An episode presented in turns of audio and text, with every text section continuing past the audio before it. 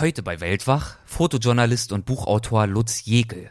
Mit ihm spreche ich über Syrien, ein Land, das, wie wir wissen, seit Jahren traurige Schlagzeilen schreibt. Er hat es vor dem Krieg ausgiebig bereist und porträtiert und erzählt mir in dieser Folge vom Syrien vor dem Krieg, aber auch davon, wie es seiner Einschätzung nach um Syriens Zukunft bestellt ist. Vielen Dank fürs Zuhören und willkommen beim Weltwach Podcast. Gespräche mit Landeskennern und Abenteurern.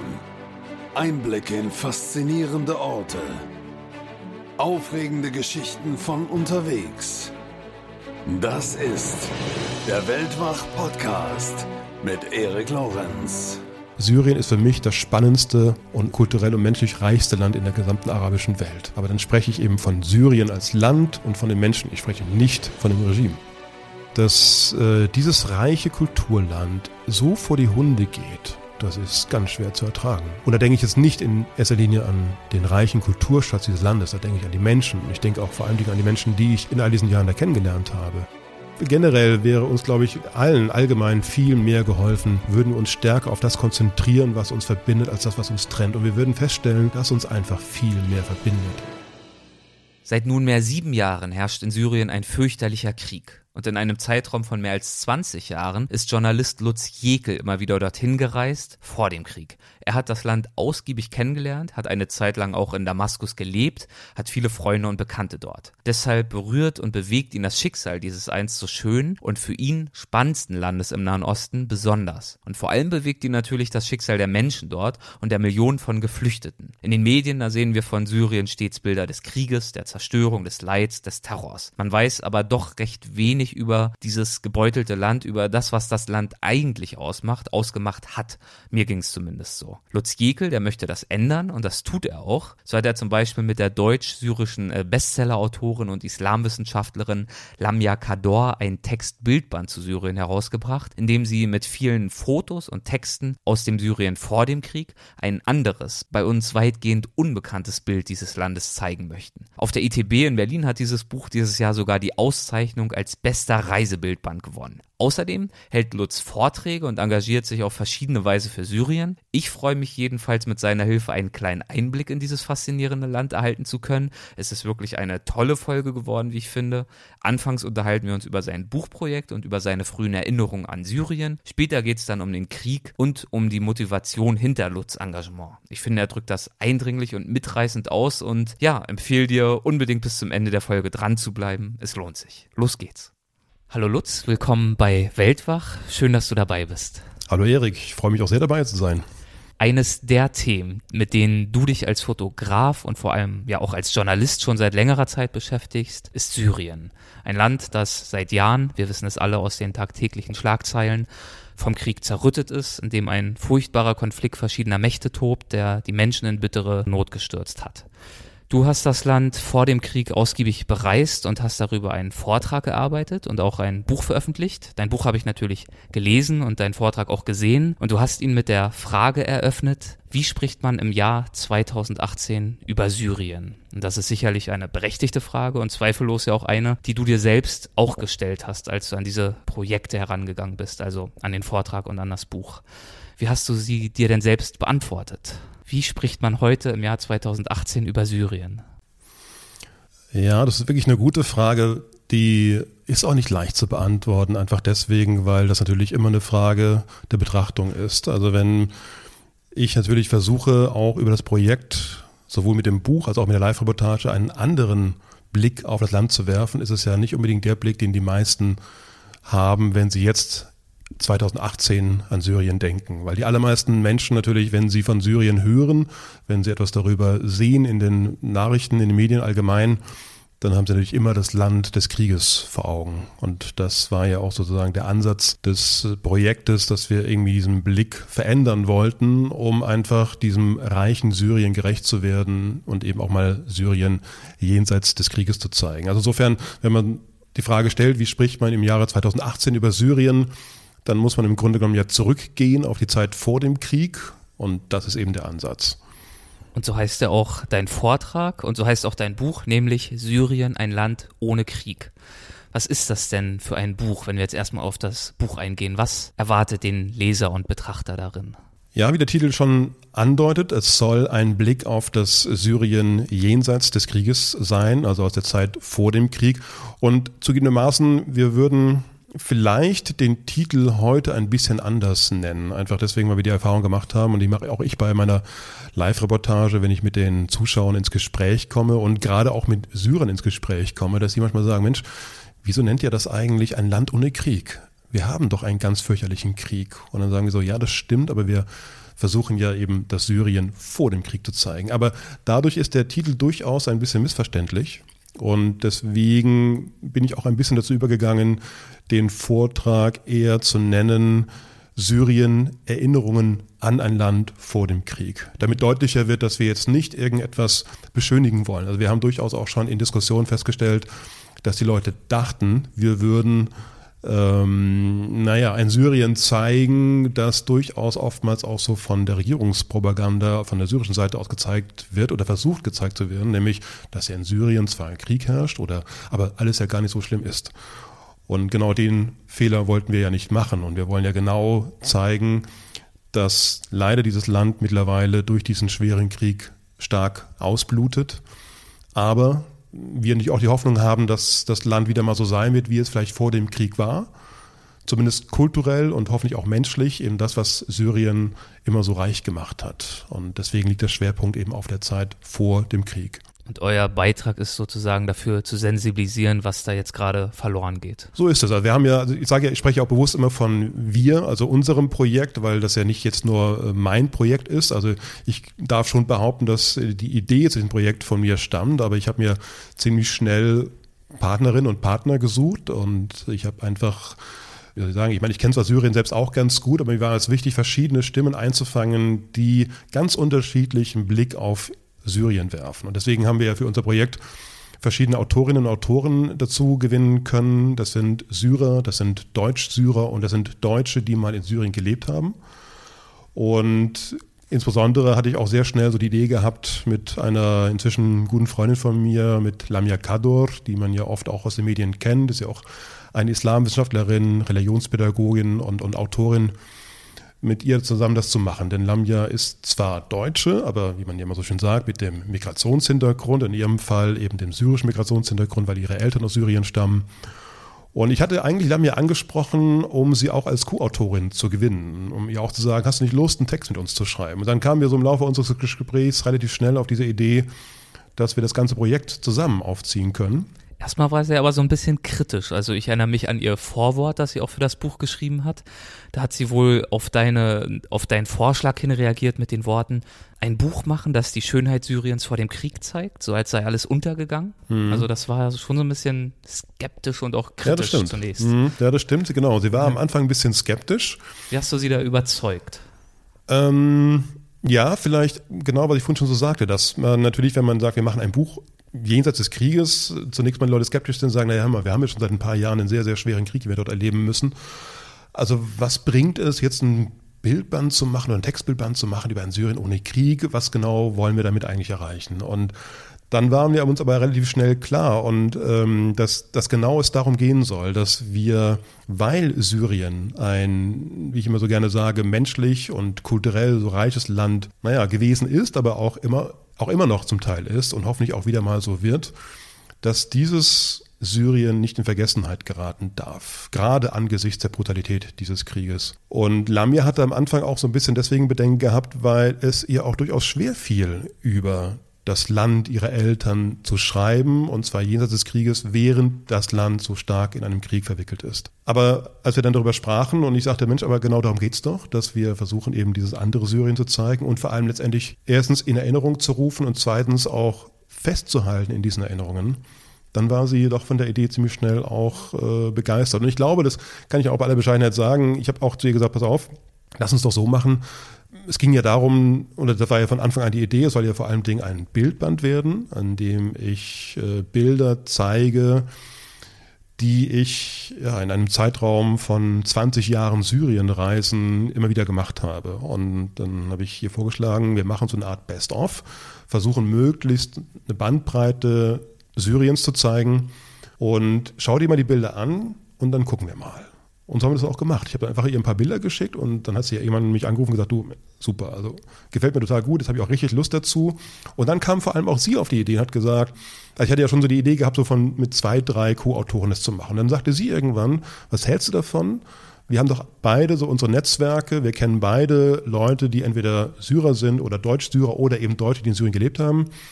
Wir sprechen verschiedene Autoren an und die sollen dann aus einer Auswahl von Fotos, die wir ihnen zeigen, sich zwei oder drei heraussuchen und dazu ihre Erinnerungen daran aufschreiben. Und das haben wir dann so gemacht und fanden beide diese Idee auch sehr charmant. Und dann haben wir auch ziemlich schnell überlegt, wen könnten wir da irgendwie ansprechen. Dann fielen ein paar Namen und das haben wir dann auch gemacht. Und dann ist, glaube ich, das, was das Buch auch wirklich, naja, das kann man schon vielleicht mal so sagen, schon was Besonderes macht, ist, dass wir ja insgesamt jetzt mit uns zusammen 14 Autoren haben, die alle ihren ganz eigenen Blick auf das Land ihrer Eltern oder ihrer Vorfahren haben oder eben aus dem Land ihrer eigenen Erinnerung, weil sie oft selbst im Land waren oder eben auch dort gelebt haben, auch geflohen sind. Und eben auch Deutsche, die dort, so wie ich ja mal in Syrien gelebt haben und dann auch ihren ganz eigenen Blick auf das Land haben. Und das haben wir eben dann anhand verschiedener Fotos beschrieben in kurzen Texten und ja, das ist, glaube ich, ganz charmant geworden. Du hast jetzt schon ein, zwei Mal diesen syrischen Kulturreichtum beschrieben, den Reichtum der Kultur, der Geschichte, mhm. Den es mal gab, ein Stück weit noch gibt und hoffentlich auch eines Tages wieder geben wird. Und das äh, bringt mich auf ein zunächst letztes Zitat, was ich noch erwähnen möchte. Das habe ich auf deiner Website gefunden. Dort schreibst du, Syriens Reichtum liegt in seiner Geschichte, seiner Kultur und seinen Menschen. Und auf mhm. diese Themen gehen wir natürlich gleich noch genauer ein.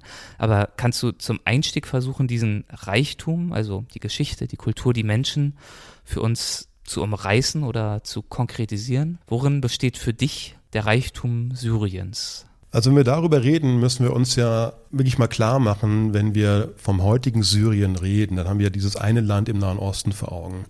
Aber wenn wir das dann wirklich und gerade auch auf die Geschichte eingehen, dann muss uns ja irgendwie bewusst sein, dass wir über eine Region sprechen. Also der gesamte Nahe Osten, das, was wir so mit Vorderen Orient auch immer so kennen, was heute so die Länder sind, Syrien, Libanon, Jordanien, Israel, Palästina, Irak, bis runter letztendlich nach Ägypten, so dieser ganze vordere-orientalische Raum. Das ist ja ein sehr alter und sehr, sehr reicher, großer Kulturraum gewesen. Also das wir jetzt wir auch aus der Geschichte mit dem alten Orient Verbindung bringen bis hin, dass wir zurückgehen können bis ins sogenannte Zwei-Stromland, also Mesopotamien. Das haben wir alle in der Geschichte ja mal gelernt früher in der Schule. Die Assyrer, Babylonier, so, ne, das haben wir ja alles mal schon ein bisschen gelernt, vielleicht auch wieder ein bisschen vergessen, aber das kommt eben jetzt wieder so in Erinnerung. Zwei-Stromland, eben das Land zwischen den beiden großen Flüssen Euphrat und Tigris. Und das ist ja Syrien. Das ist der syrische große Kulturraum, zu dem eben heute auch der Irak zählt, zu dem auch Jordanien zählt. Aber das ist dieser ganz alte Jahrtausende alte Kulturraum. Und es ist ja nicht umsonst, spricht man ja auch von Syrien, der Wiege der Kultur. Das ist ja so. Also alles das, was wir angefangen von unserer Schrift, die sich ja aus dieser alten Keilschrift entwickelt hat aus dem alten Orient. Das hat sich ja über viele, viele Stufen der kulturellen Entwicklung weiterentwickelt und davon profitiert ja auch letztendlich unsere heutige moderne Zivilisation. Und das hat ja alles seinen Ursprung in diesem alten Orient.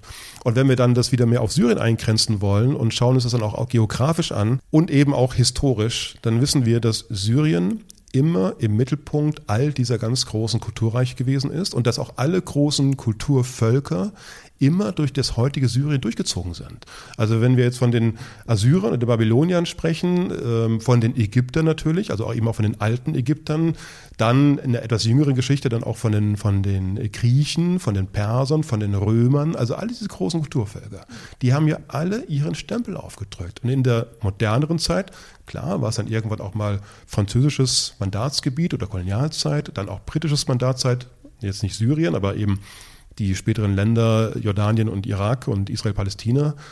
Das alles sind große Kulturvölker gewesen und die haben alle ihren Stempel letztendlich aufgedrückt. Und das, was wir heute an syrischer Kultur und Zivilisation erleben, speist sich eben aus genau diesen Erfahrungen. Und deswegen habe ich ziemlich schnell gemerkt, weil ich ja so oft in Syrien war, dass Syrien kulturell unglaublich reich ist, aber dadurch eben auch menschlich. Weil die Syrer es eigentlich letztendlich, wenn du so willst, es gewohnt sind, immer mit anderen Völkern in Kontakt getreten zu sein. Und das über Jahrtausende.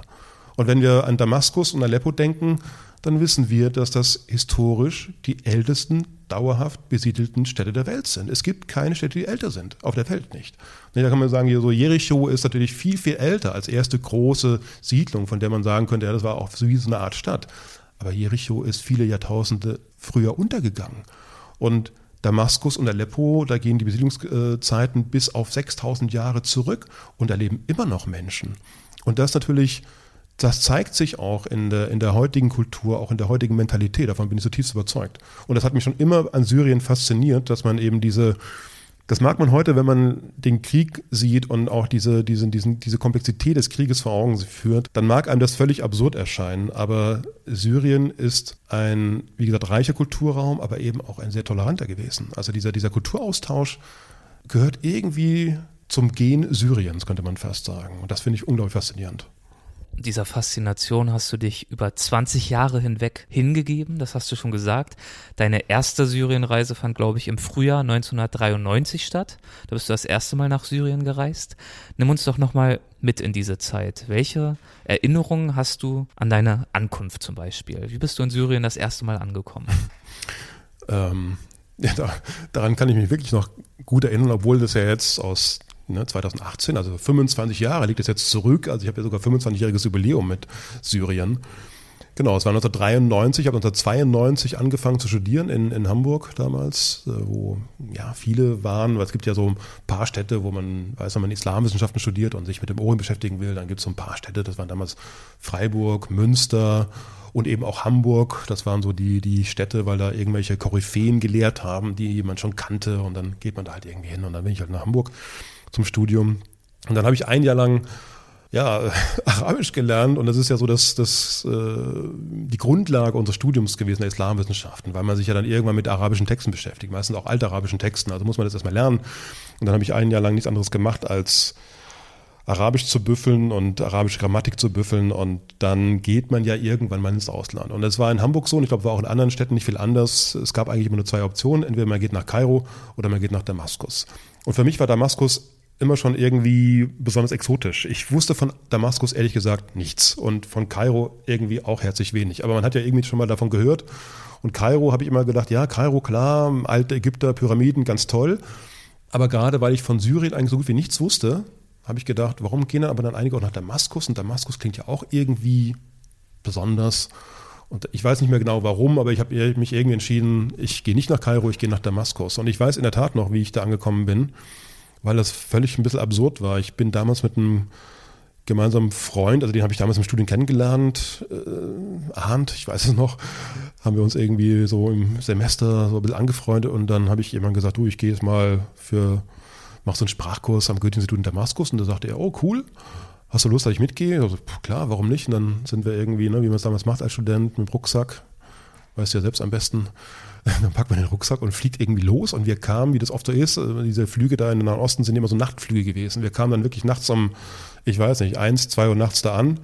Keine Ahnung, was uns da erwartet. Und dann, ne, wie es so ist, Taxi und wir sprachen noch kein Wort Arabisch. Ich weiß nicht mehr so ganz genau, ob wir damals auch übers Ohr gehauen worden sind. Ich weiß, ist auch egal, aber irgendwie, ich weiß was noch, dass wir irgendwie angekommen sind und wir haben den Taxifahrer gefragt, wir suchen irgendwie ein Hotel, natürlich möglichst billig, wir sind ja Studenten und haben ja eh kein Geld.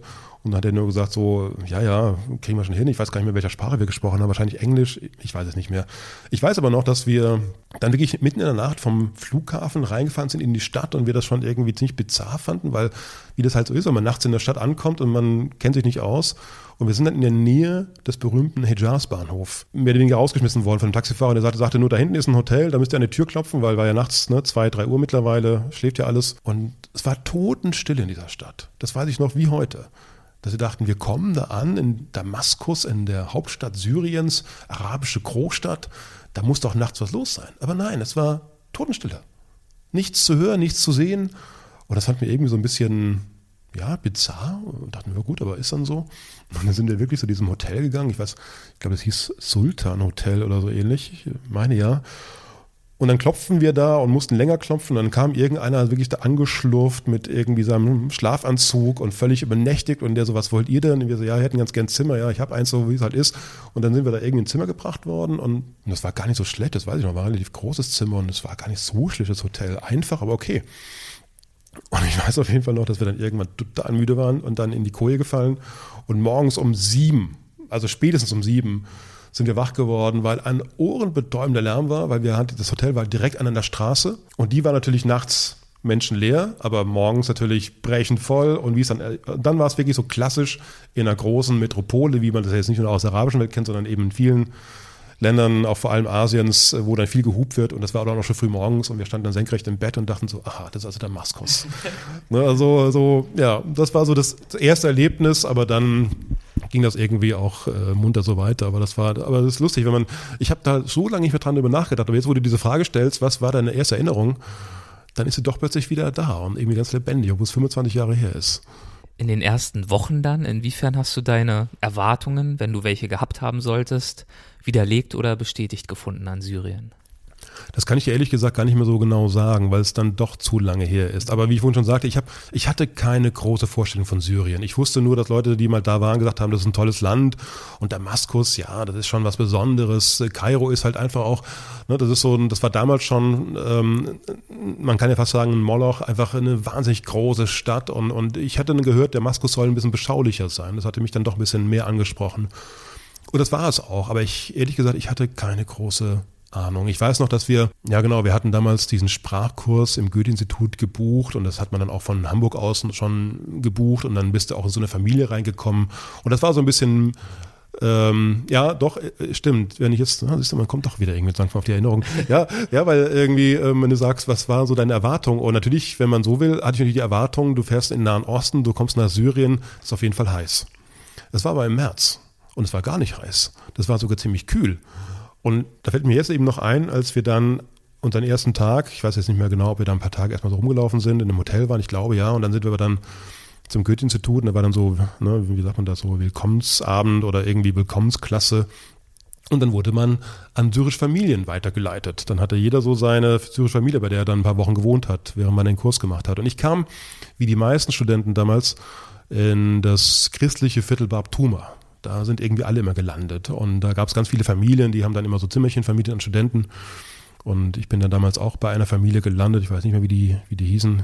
Ich weiß noch, habe noch genau das Zimmer vor mir, weil das war nämlich auch so ein bisschen, ja, genau, es entsprach nicht so ganz meine Erwartungen, war ein sehr einfach eingerichtetes Zimmer, aber man hat als Student daher keine großen Erwartungen. Aber ich weiß noch ganz genau, dass ich in der ersten Nacht gefroren habe. Und das hatte ich nun nicht erwartet. Und es hat auch am nächsten Tag so ein bisschen geschneit.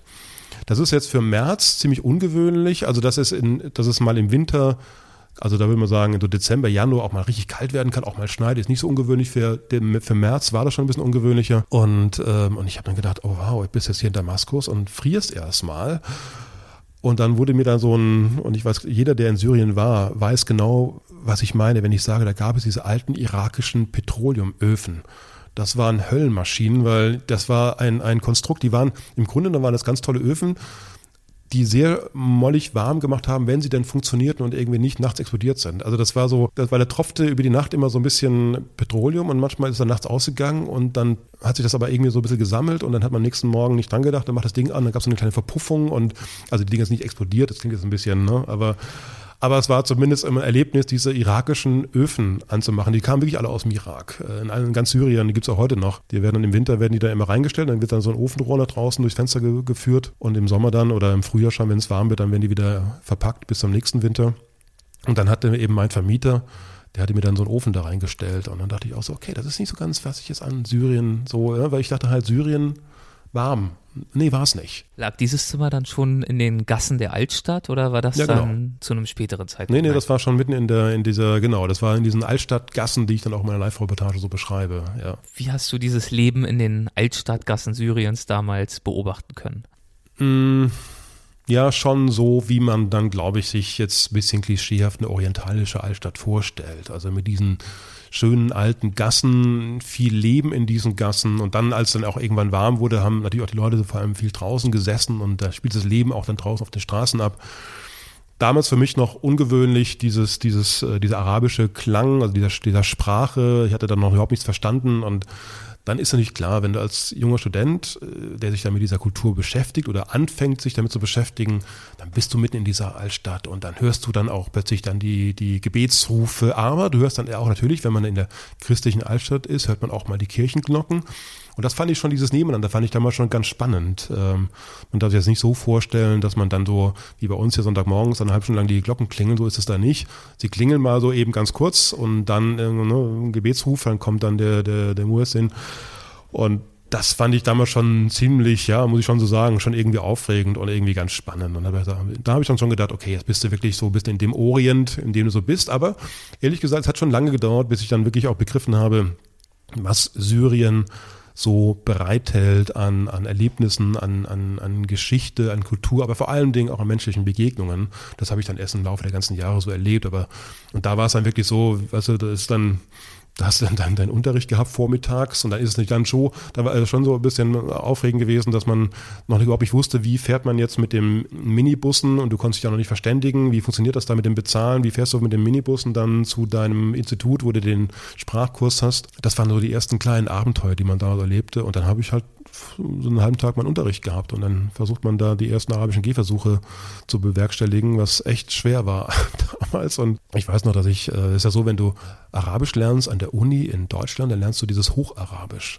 Das ist so diese Literatursprache, die musst du lernen, um dann mal Texte lesen zu können, um Nachrichten zu verstehen und dann irgendwann auch mal vielleicht ein bisschen den Koran auf Arabisch lesen zu können. Aber das spricht niemand auf der Straße. Und wenn du das dann lernst und bist dann irgendwie ganz stolz, dass du ein Jahr lang Arabisch gebüffelt hast und überlegst dir vorher ganz genau, wie das denn auf Arabisch heißt, wenn du dir einen Kaffee bestellen willst und dann gehst du in ein Café und dann kommt der Kellner und du bestellst das dann in diesem schönen Hocharabisch und der Kellner fängt erstmal an zu lachen, weil er dich zwar schon verstanden hat, aber natürlich denkt, ach Gott, der ist ja süß, da guck mal hier schon wieder so ein Student, ne, der versucht wieder mal mit Fusshaar, so heißt das alles Hocharabisch, das kein Mensch spricht.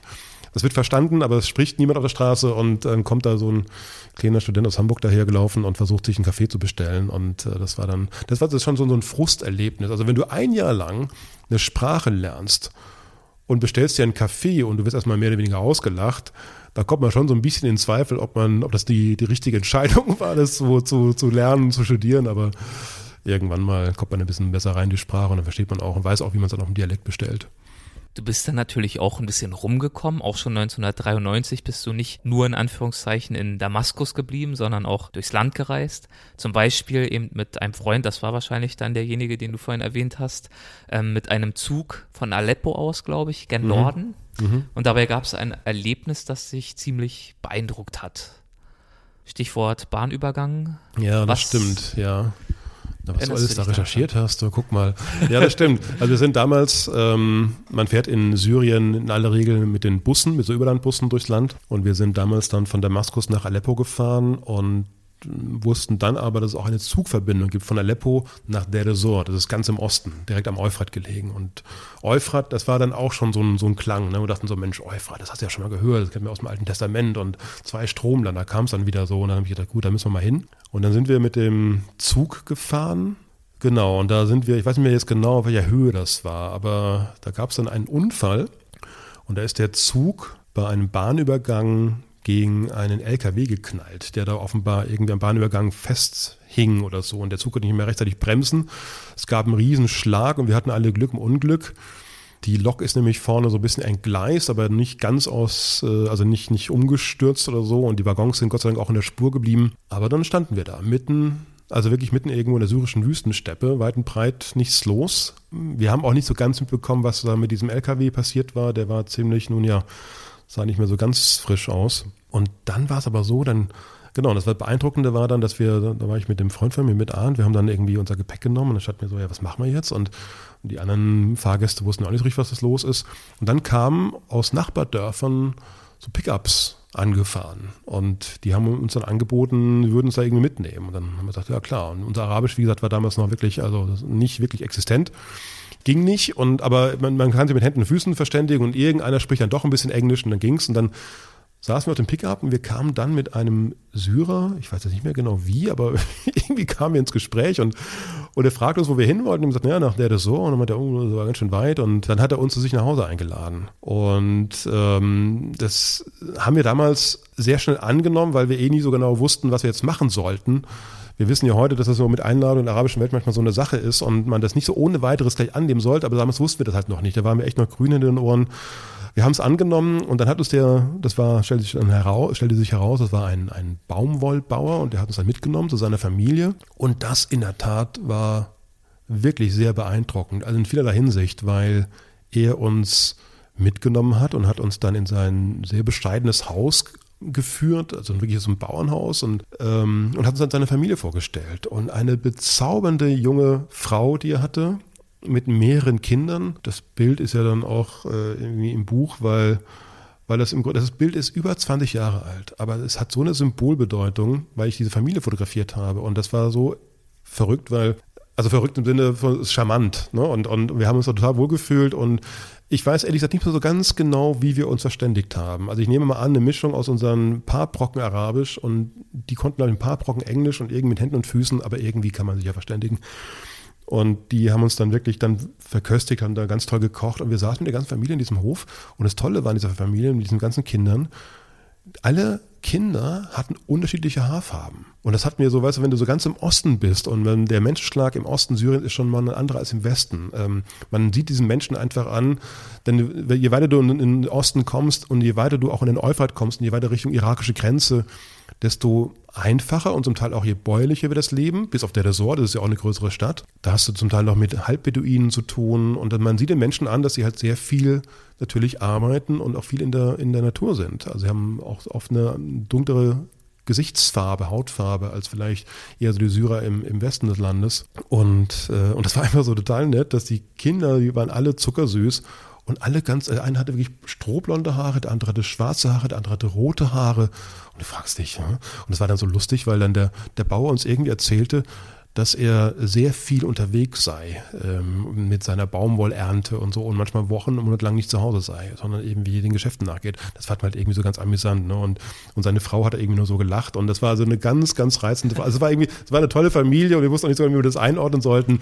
Aber dieses, dieses Erlebnis, auch diese Selbstlosigkeit und die habe ich ja dann wirklich in, in vielen Reisen durch Syrien immer wieder erlebt, wie dann Syrer auf dich so zugehen und auch neugierig sind, wissen wollen, wo du herkommst und dich dann auch schnell einladen und, und dann, wenn du eingeladen wirst, dann geht es dir auch wirklich, wirklich gut. Dann wird da wirklich aufgefahren und tolle Erlebnisse. Also das sind ja genau diese Erlebnisse, von denen man ja so zehrt, wenn man reist, wenn man mit den Menschen in Kontakt kommt. Weißt du ja auch, von anderen Ländern ist es ja nicht anders. Wir haben jetzt schon über Damaskus einiges besprochen. Inwiefern unterschied sich denn diese Stadt zum Beispiel von Aleppo? Über Aleppo hat ja zum Beispiel der große Reisende Ibn Battuta im 14. Jahrhundert schon geschrieben. Ich glaube, das Zitat habe ich auch wieder aus seinem Buch geklaut. Es ist die schönste und größte Stadt, die ich je gesehen habe. Mhm. Hat Aleppo auch so eine Ausstrahlung auf dich ausgeübt? Mhm, ehrlich gesagt, nee. Es hat eine Weile gebraucht, bis ich so ein bisschen mit Aleppo warm geworden bin. Und die Syrer selbst sagen ja auch, dass vielleicht Aleppo gar nicht unbedingt so eine schöne Stadt ist. Sie sagen selbst, Aleppo ist ja so ein bisschen die graue, die graue Stadt. Und wenn man auf dieser berühmten Zitadelle in der Mitte der Stadt steht, das ist so ein großer Zitadellenhügel, der ist so 50 Meter hoch, da ist eine ganz große alte Bastion, Jahrtausende alt. Und wenn du da stehst, hast du einen ganz tollen Blick runter auf die Stadt. Und da merkt man, wenn man sich das anschaut, so ein bisschen, was die Syrer mit sagen, die graue Stadt. Das ist eine relativ, ja, so vom, vom Stadtbild her eintönige Stadt, aber Trotzdem hat Aleppo natürlich eine wunderschöne Altstadt und was man natürlich wirklich dieser Stadt ansieht, in der Architektur, in den ganzen Bauten und vor allem in dem berühmten Zug, der nun mit der größte Zug des Orients mal gewesen ist, muss man ja sagen. Leider ist ja vieles durch den Krieg zerstört. Man sieht dieser Stadt an, dass es halt immer und dass er auch seit Jahrtausenden eine Handelsstadt gewesen ist. In Aleppo führten ja die Weihrauchstraße und die Seidenstraße zusammen und man sieht an der Architektur, einfach durch die Größe und durch die Pracht der Gebäude, ob das jetzt Karawansereien sind oder ob das alte Handelshäuser sind oder eben der Zug selbst oder zum Teil auch so, naja, man kann sagen Wohnhäuser, fast so ein bisschen Patrizierhäuser, Villen, dass Aleppo eine reiche Stadt gewesen ist und ist es ja im Grunde genommen bis heute, bis heute ist ja auch Aleppo immer noch eine ganz wichtige Handelsstadt. Und ich fand immer schon, dass Aleppo diesen Charme auf eine besondere Weise ausgestrahlt hat. Mehr angesprochen hat mich aber Damaskus, weil eben Damaskus, ich finde, das ist dann wieder naja, das ist, ist, ob man jetzt sagen will, eine orientalischere Stadt oder, oder hatten, für mich hat Damaskus ein bisschen so einen entspannteren Eindruck gemacht. Man sagt ja auch so den Damaszenern nach, die haben ja so ein bisschen so einen eigenen Dialekt auch und Man sagt von den Damaszenern, sie würden in ihrer Sprache so ein bisschen mehr singen. Also die haben so ein bisschen die Eigenart, so Worte in die Länge zu ziehen. Also so als würden sie entspannt irgendwo sitzen und lernen dich kennen und fragen dich, hey, mein Freund, wie geht's dir? Also so etwa, setz dich, willst du einen Kaffee? Komm, erzähl. So ein bisschen so, also so ganz ruhig entspannt so. Und, und das ist so dieser Damaszener, man könnte fast sagen, Damaszener laissez-faire und, und das merkst du wirklich auch in Damaskus, gerade so in der Altstadt. Die hat auch auf mich immer etwas entspannter gewirkt. Möglicherweise stimmt es überhaupt nicht. Möglicherweise ist das einfach nur ein Empfinden, wie, wie es, oder wie es mir so erging, weil ich mich da immer schon wohlgefühlt habe in dieser Altstadt von, von Damaskus. Und Aleppo fand ich immer hektischer. Stimmt, vielleicht stimmt es, also weil es auch eine Handelsstadt ist und da wird eben auch mehr gehandelt und Damaskus ist auf jeden Fall historisch noch bedeutender und reicher. Also weil auch Damaskus ja neben Mekka, Medina und Jerusalem auch als die viertheiligste Stadt unter den Muslimen gilt. Ist die berühmte Umayyaden-Moschee, die ja auch viel, also bedeutender und größer ist und eben auch eine viel ältere Geschichte hat, jetzt nicht als Moschee, sondern eben als, als Terrain, in dem immer schon heilige Bauten gestanden haben, bis zu den alten Aramäern. Das hat Aleppo in diesem Maße nicht so. Und deswegen hat mich das vielleicht auch Damaskus mehr angesprochen, weil die Geschichte noch älter und noch reicher ist als, als in Aleppo. Aber ich habe auch zu den Maßen in Aleppo nie gelebt. Ich war immer nur als Besucher da. Und das hat sicher auch eine Rolle gespielt, dass man sich dann, wenn man da lebt in der Altstadt von Damaskus, sich mehr auf das Leben einlässt.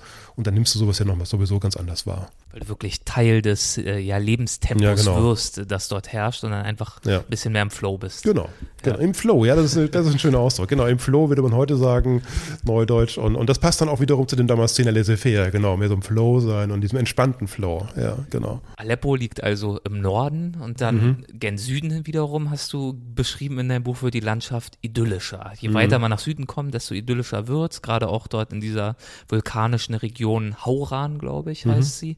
Wie kann ich mir denn diese Landschaft im Süden vorstellen? Wie, wie ist das? Ja, man muss sagen, also es gibt genau, das ist ähm, im Süden sehr, ein sehr fruchtbares Land, aber man muss auch sagen, so ein bisschen im Norden, also nordwestlich von Aleppo, so Richtung türkische Grenze, da, da wachsen ja diese Millionen von Ölbäumen. Das ist auch eine ganz, ganz bizarre Landschaft und auch eine sehr fruchtbare Landschaft. Und das ist so ähnlich dann auch im Süden, Richtung jordanische Grenze und Richtung, Richtung Israel, Richtung Golanhöhen.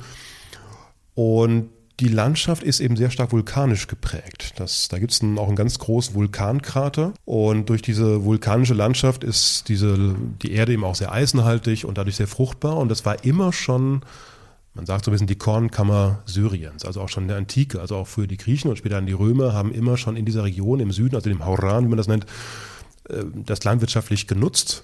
Und äh, ja, und das hat zum Teil, wenn du durch diese ganze Landschaft fährst, ja, wirklich ein bisschen so die Anmutung einer toskanischen Landschaft. Äh, noch stärker im Norden, da gibt es wirklich Zypressenlandschaften, da hast du wirklich das Gefühl, du bist mitten in, im, äh, in der Toskana. Was ja übrigens ne, so als kleine Randbemerkung, äh, die, die, die Zypresse ist ja auch nicht endemisch in Italien, die kommt ja ursprünglich auch aus dem alten Persien, also letztendlich auch orientalischer Ursprung, also sagen das Aushängeschild, der Symbolbaum der Toskana, die Zypresse kommt ursprünglich auch aus dem Orient. Also insofern gar nicht so verwunderlich, dass es eigentlich in Syrien auch Zypressen gibt, aber gerade weil man das eher aus der Toskana kennt, dann fährt man irgendwie durch die nördlichen Wälder Syriens, denkt man ist wirklich eine Toskana und das ist ähnlich auch im Süden. Und da kommt noch hinzu, und das ist dann auch etwas, was man dann vielleicht eher so mit Italien in Verbindung bringt, dass man da durch Weinberge fährt. Da wird ja auch Wein angebaut oder Weintrauben, sagen wir mal, aus dem jetzt nicht unbedingt der beste Wein äh, gekeltert wird. Äh, Weinanbau hat in dem Sinne da auch keine allzu große Tradition, das ist dann wieder mehr im Libanon. Aber es gibt ja da diesen berühmten Anis-Schnaps, den Arak, der da hergestellt wird. Und den macht man eben auch aus diesen Trauben. Das ist so eine Richtung wie Uso. Ja, genau. Das ist, genau. Das ist so wie der Arak in der Türkei, der Uso in Griechenland, wie der Pastis in Frankreich, gibt es eben den Arak in, in in Syrien sehr hochprozentig und äh, beileibe trinken den nicht nur Christen, auch äh, der ein oder andere Muslim ist dem sehr zugeneigt. Also äh, es gibt ja äh, genug Alkohol in Syrien. Also ich kenne da so einige Kneipen in, in äh, Damaskus oder auch in Aleppo, die sind gut ausgestattet. Und da sind es nicht nur die Christen, sondern auch die, auch der eine oder andere Muslim und dann wird er da auch ganz, ganz gut gefeiert. Und dieser Arak, der hat ja 45 Umdrehungen, also der, ja, der haut ganz schön rein, wenn man da nicht aufpasst. Ich glaube, dort im Süden hast du auch Drusen äh, porträtiert. Mhm. Ist das richtig? Was genau. sind das für Menschen? Drusen sind ist eine religiöse Minderheit, von der die einen sagen, naja, ob das wirklich Muslime sind oder nicht. Also man hat sich so ein bisschen aus dem, aus dem islamischen aus der islamischen Entwicklung heraus ähm, abgespalten. Das ist eigentlich auch so eine schiitische Abspaltung. Man sagt so ein bisschen von den Drusen, das ist so wie so eine Art Geheimreligion äh, die sich auf einen Art Mystiker zurückverfolgen lassen. Und es ist in der Tat auch so, dass ähm, man die als, als Außenstehende, als Nicht-Druse hat man kaum einen Einblick in die eigentlichen Lehren des Drusentums. Es wird, wird, wird wirklich wie so, wie, so, eine Art Geheimreligion auch ja, aufrecht erhalten und es gibt dann sogenannte Okra, das sind die sogenannten Eingeweihten, die erkennt man so an ihrer gewissen Tracht, das sind meistens ältere Männer, die sozusagen wirklich so diese ganzen Rituale dieses Drusentums kennen. Ähm, und die haben natürlich auch, ähm, ich will das jetzt nicht weiter ausführen, weil das wirklich auch relativ kompliziert ist, aber es sind schon Muslime, aber sie haben so ein bisschen so ihre ganz eigenen Ausprägungen und sie gelten also auch als, als sehr liberal. Ähm, viele Drusinnen beispielsweise tragen auch kein Kopftuch, was allerdings auch jetzt wiederum in Syrien nicht ungewöhnlich ist. Also es gibt, das ist so heute auch wie in vielen anderen islamischen Ländern ein etwas stärkerer konservativer Touch zu sehen und ähm, der sich eben auch dadurch zeigt, dass vielleicht mehr Frauen mittlerweile auch so Kopftuch tragen. Aber gerade Syrien ist da ja auch, ja, man kann sagen, ein sehr, ja, wie man so schön sagt, eigentlich so ein klassisches Multikulti-Land und auch ein sehr multireligiöses Land. Und das zeigt sich auch dadurch, dass auch es ja ganz viele christliche Konfessionen gibt, aber auch verschiedene muslimische Konfessionen und die dann auch, auch viele Musliminnen kein, kein Kopftuch tragen, gerade so in den Städten. Und die Drusen wiederum sind aber im Süden sehr stark vertreten, weil das ist so ein bisschen ihre klassische Heimat, äh, der Süden des Landes und auch auf den Golanhöhen, die ja eigentlich zu Syrien gehören, völkerrechtlich, aber seit 1967 von Israel besetzt sind und seit den 1980er Jahren auch annektiert von Israel, aber wie gesagt völkerrechtlich zu Syrien gehören. Und da leben auch ganz viele Drusen. Und das ist so ein bisschen ihr Stammgebiet. Da gibt es auch im Libanon noch ein paar. Um noch äh, für eine Frage bei den äh, Konfessionen zu bleiben, eine herausragende Persönlichkeit, die du kennengelernt hast, war Abt Paolo. Mhm. Was war oder ist das für ein Mensch? Ab Paolo ist ein, ja, ein Mönch, ein Jesuitenpater, der aus Italien stammt und der wirklich eine, muss man sagen, wirklich in ganz Syrien bekannte Persönlichkeit ist oder gewesen ist. So genau wissen wir das ja nicht. Er hat, äh, Ab Paolo hat in den 1980er Jahren ein Kloster nördlich von Damaskus das äh, Derma Musa Kloster, also das Kloster des heiligen Moses heißt das. Das war eine Ruine damals, das hat er aufgebaut mit verschiedenen oder mit anderen Mönchen und auch mit Nonnen und hat aus diesem Kloster, das ziemlich weit abgelegen in so einer ja, so zerklüfteten Bergregion nördlich von Damaskus liegt, ist wirklich zum Teil ein bisschen beschwerlich, dahin zu kommen. Mittlerweile gibt es eine ganz gute Straße dahin, aber man muss von der Straße aus dann nochmal relativ beschwerlich einen Weg auf den Berg hochlaufen. Und da ist dieses Kloster und ab Paolo hat dieses Kloster in den letzten Jahrzehnten, muss man wieder mittlerweile sagen, ähm, zu einer Begegnungsstätte gemacht für Christen und Muslime. Und diese Begegnungsstätte hat sich vor allen Dingen auch an junge Menschen gerichtet. Ab Paolo spricht perfekt Arabisch und Gerade am Wochenende konnte man das oft beobachten, also vor allen Dingen am Freitag, dem muslimischen Wochenende, aber auch, auch so auch mal den Tag unter, äh, unter der Woche, dass häufig er dann junge Leute eingeladen hat, Christen wie Muslime aus Syrien, zum Teil aber auch aus dem Libanon, um dann einfach mit diesen Menschen über Religion zu sprechen. Also er war wirklich so ein ganz klassischer Brückenbauer äh, zwischen Christen und Muslimen. Eine sehr, sehr beeindruckende Persönlichkeit, die ich zusammen mit einem guten Freund 2003 äh, kennengelernt habe, da haben wir eine Reportage über ihn gemacht ein echter Charismatiker. Was habt ihr dann über sein weiteres Schicksal gehört, nachdem du ihn eben kennengelernt hattest? Ja, Apollo ist ein sehr engagierter Mensch und ähm, das war 2013 im Sommer. Da wurde in Raqqa, das ist ja ganz weit im Osten, das ist die ehemalige inoffizielle Hauptstadt des sogenannten Islamischen Staates gewesen, also der Terrormiliz Islamischer Staat. Da ist ein ähm, junger Muslim entführt worden und Abt Paolo, weil er den jungen Mann kannte, der war einer aus dieser Gruppe, die häufig dann auch in dem Kloster war und die sich auch sehr engagiert hatte, der wollte sich für die Freilassung dieses jungen Mannes einsetzen und er hat dann sich auf den Weg nach Raqqa gemacht und wollte dort den selbsternannten Kalifen al-Baghdadi treffen, also den Kalifen vom sogenannten Islamischen Staat. Und er wurde damals inständig von seiner Gemeinde gebeten, nicht dorthin zu reisen, weil es natürlich einfach sehr, sehr gefährlich war. Aber Paolo ist wirklich ein, ja, er setzt sich für diese Menschen ein und ist dann dorthin gereist. Um eben die Freilassung zu erwirken? Um die Freilassung zu erwirken, genau. Im direkten Gespräch mit diesem Kalifen al-Baghdadi. Das war im Sommer 2013 und seitdem verliert sich jede Spur. Wir wissen nicht, was mit Apollo passiert ist. Er ist verschollen. Es gibt Gerüchte in alle Richtungen, dass er umgebracht wurde, dass er immer noch als Geist gehalten wird. Schwer zu sagen. Wir wissen nichts über sein Schicksal. Und man hat lange Zeit immer noch gehofft, aber nun ist es ja so, dass äh, im letzten Jahr wurde ja der islamische Staat oder die Terrormiliz sehr weitgehend aus Syrien zurückgedrängt. Es gibt heute noch ganz weit im Osten und im Südosten noch so kleinere Grüppchen, aber so dieser große Einflussbereich konnte sehr stark zurückgedrängt werden. Und äh, auch die Terroristen aus äh, Raqqa weitgehend verdrängt werden. Und trotzdem fehlt jede Spur von Abd Paolo. Und es ist wirklich beeindruckend gewesen, einfach deswegen auch. Und das ist aber auch so ein bisschen das, was mich immer auch selbst an Syrien so fasziniert hat. So dieses, hm, man muss sagen, nebeneinander, aber manchmal eben auch häufiger ein Miteinander der verschiedenen Religionsgruppen und Konfessionen. Und sagen wir jetzt mal, wenn wir jetzt von den größeren Gruppen ausgeht, von Muslimen, von Christen, das war wirklich exemplarisch an diesem Kloster in dieser Brückenfunktion angestoßen durch Paolo sehr schön zu sehen. Und ja, und das Schicksal von Paolo bewegt viele Menschen in Syrien. Und eben nicht nur Christen, sondern es gibt, gab große Solidaritätsbekundungen, zum Teil auch über soziale Medien, ähm, bis hin nach Europa. Also weil er aus Italien kommt, war auch in Italien, weil das ein ganz großes Thema, dass, dass er jetzt verschollen ist. Und die Anteilnahme kommt eben aus verschiedenen Gruppen und eben auch von Muslimen, weil er da hoch angesehen war. Und das fand ich schon sehr beeindruckend. Das ist ein großer Verlust. Also wir hoffen immer noch, dass wir irgendwann was von Paolo hören. Aber wir wissen nichts über ihn. Du bist ihm 2003 begegnet, bist dann noch natürlich weiter durch Syrien gereist und das bisher letzte Mal warst du 2011 dort. Und das ist mhm. ja das Jahr, in dem sich dann noch die Lage in Syrien ja, zu verändern, zu verschlechtern begann. Am 17. März hast du dort in Damaskus dein letztes Foto geschossen, gemacht auf deiner mhm. bisher letzten Reise. Wie hast du diesen Tag verbracht und was zeigt dieses Foto?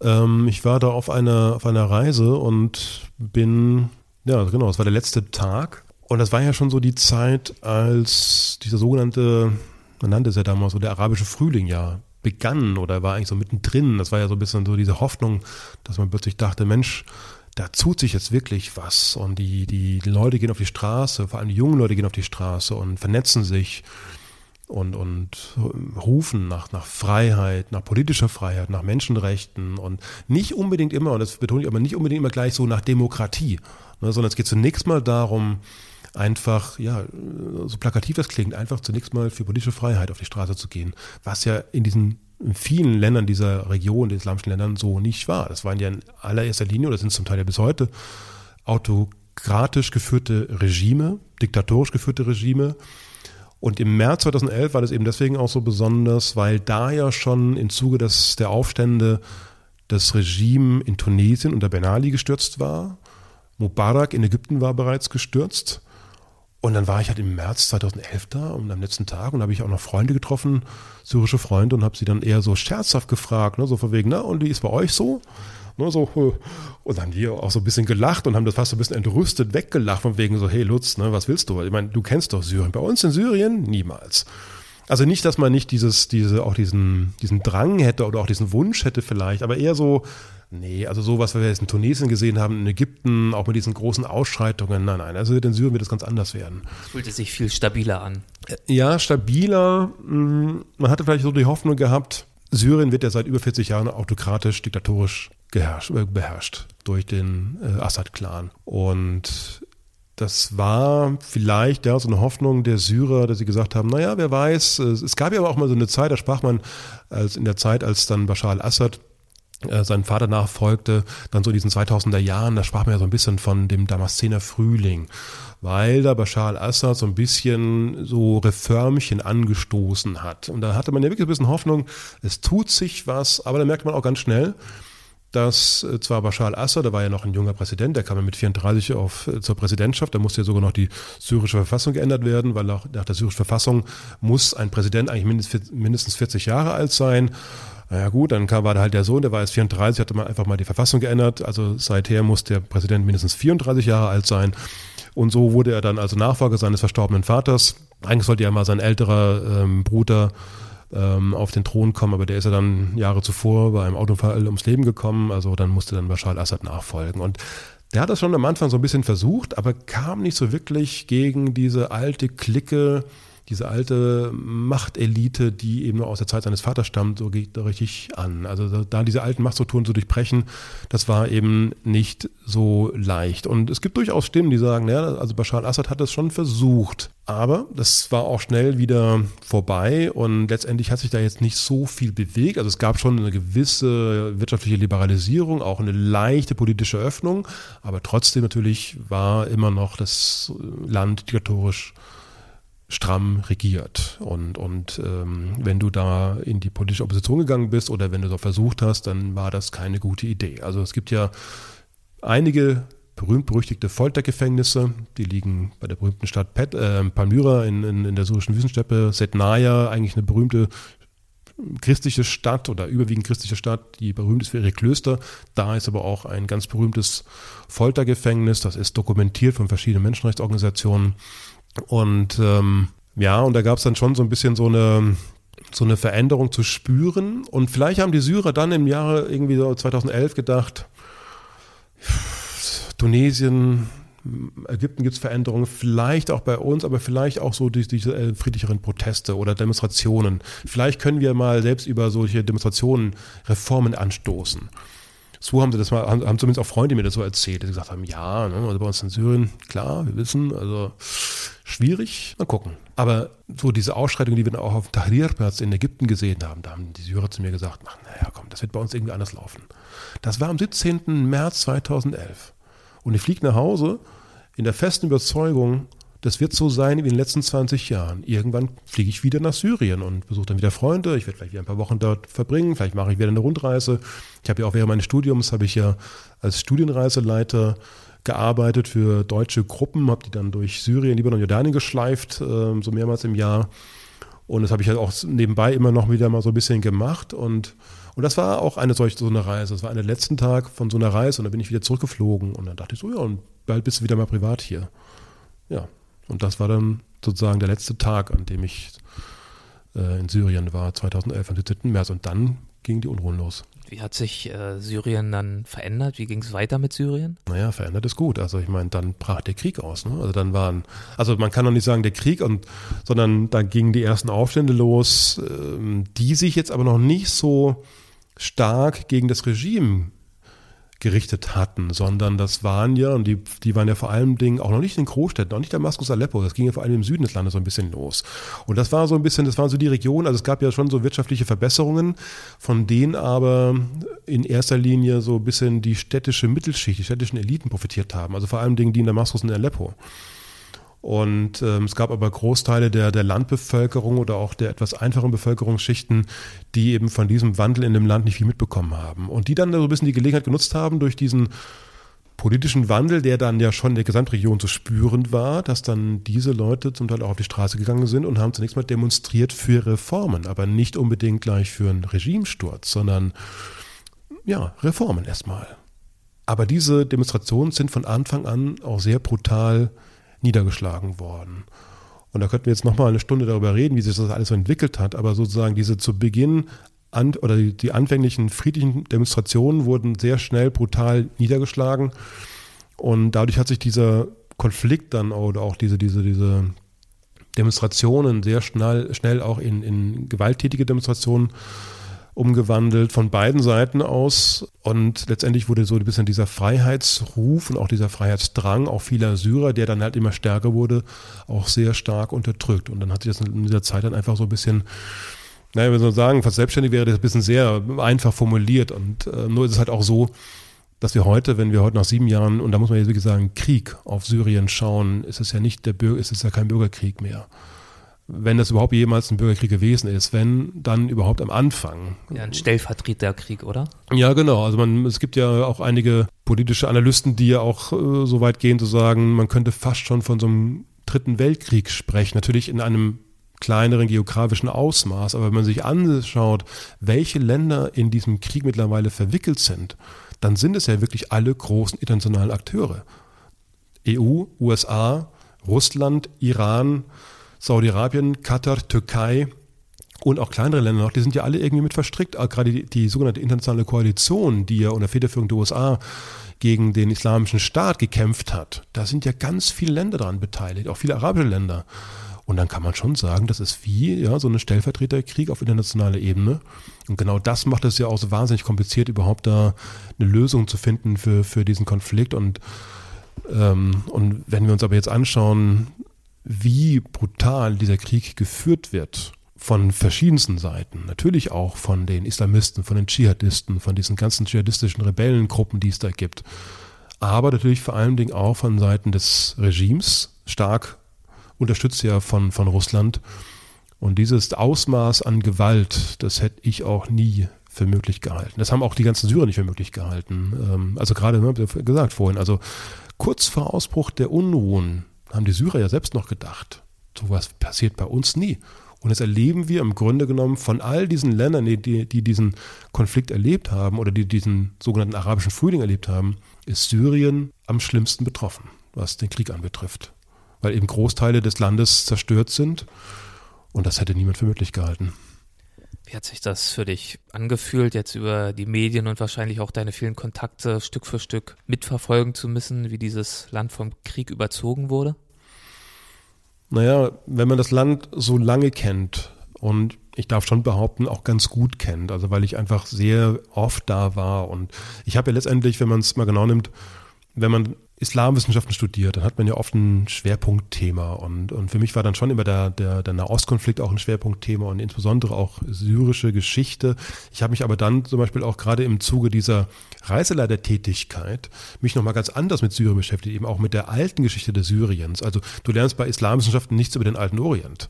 Also über Sumerer, Babylonier, Assyrer und, und, und diese ganzen alten Geschichten, das, das habe ich mir sozusagen selbst alles angelesen und da noch viel mehr begriffen, wie reich dieses Land ist, historisch zunächst mal und auch kulturell. Und was ich eben vorhin schon mal so sagte, dass man eben, davon bin ich zutiefst überzeugt, was man bis heute letztendlich in der Mentalität auch der Syrer merkt und spürt, auch gerade in der unmittelbaren Begegnung mit ihnen, dass äh, dieses reiche Kulturland so vor die Hunde geht, das ist ganz schwer zu ertragen. Und ähm, da blutet auch mir wirklich das Herz, das zu erleben.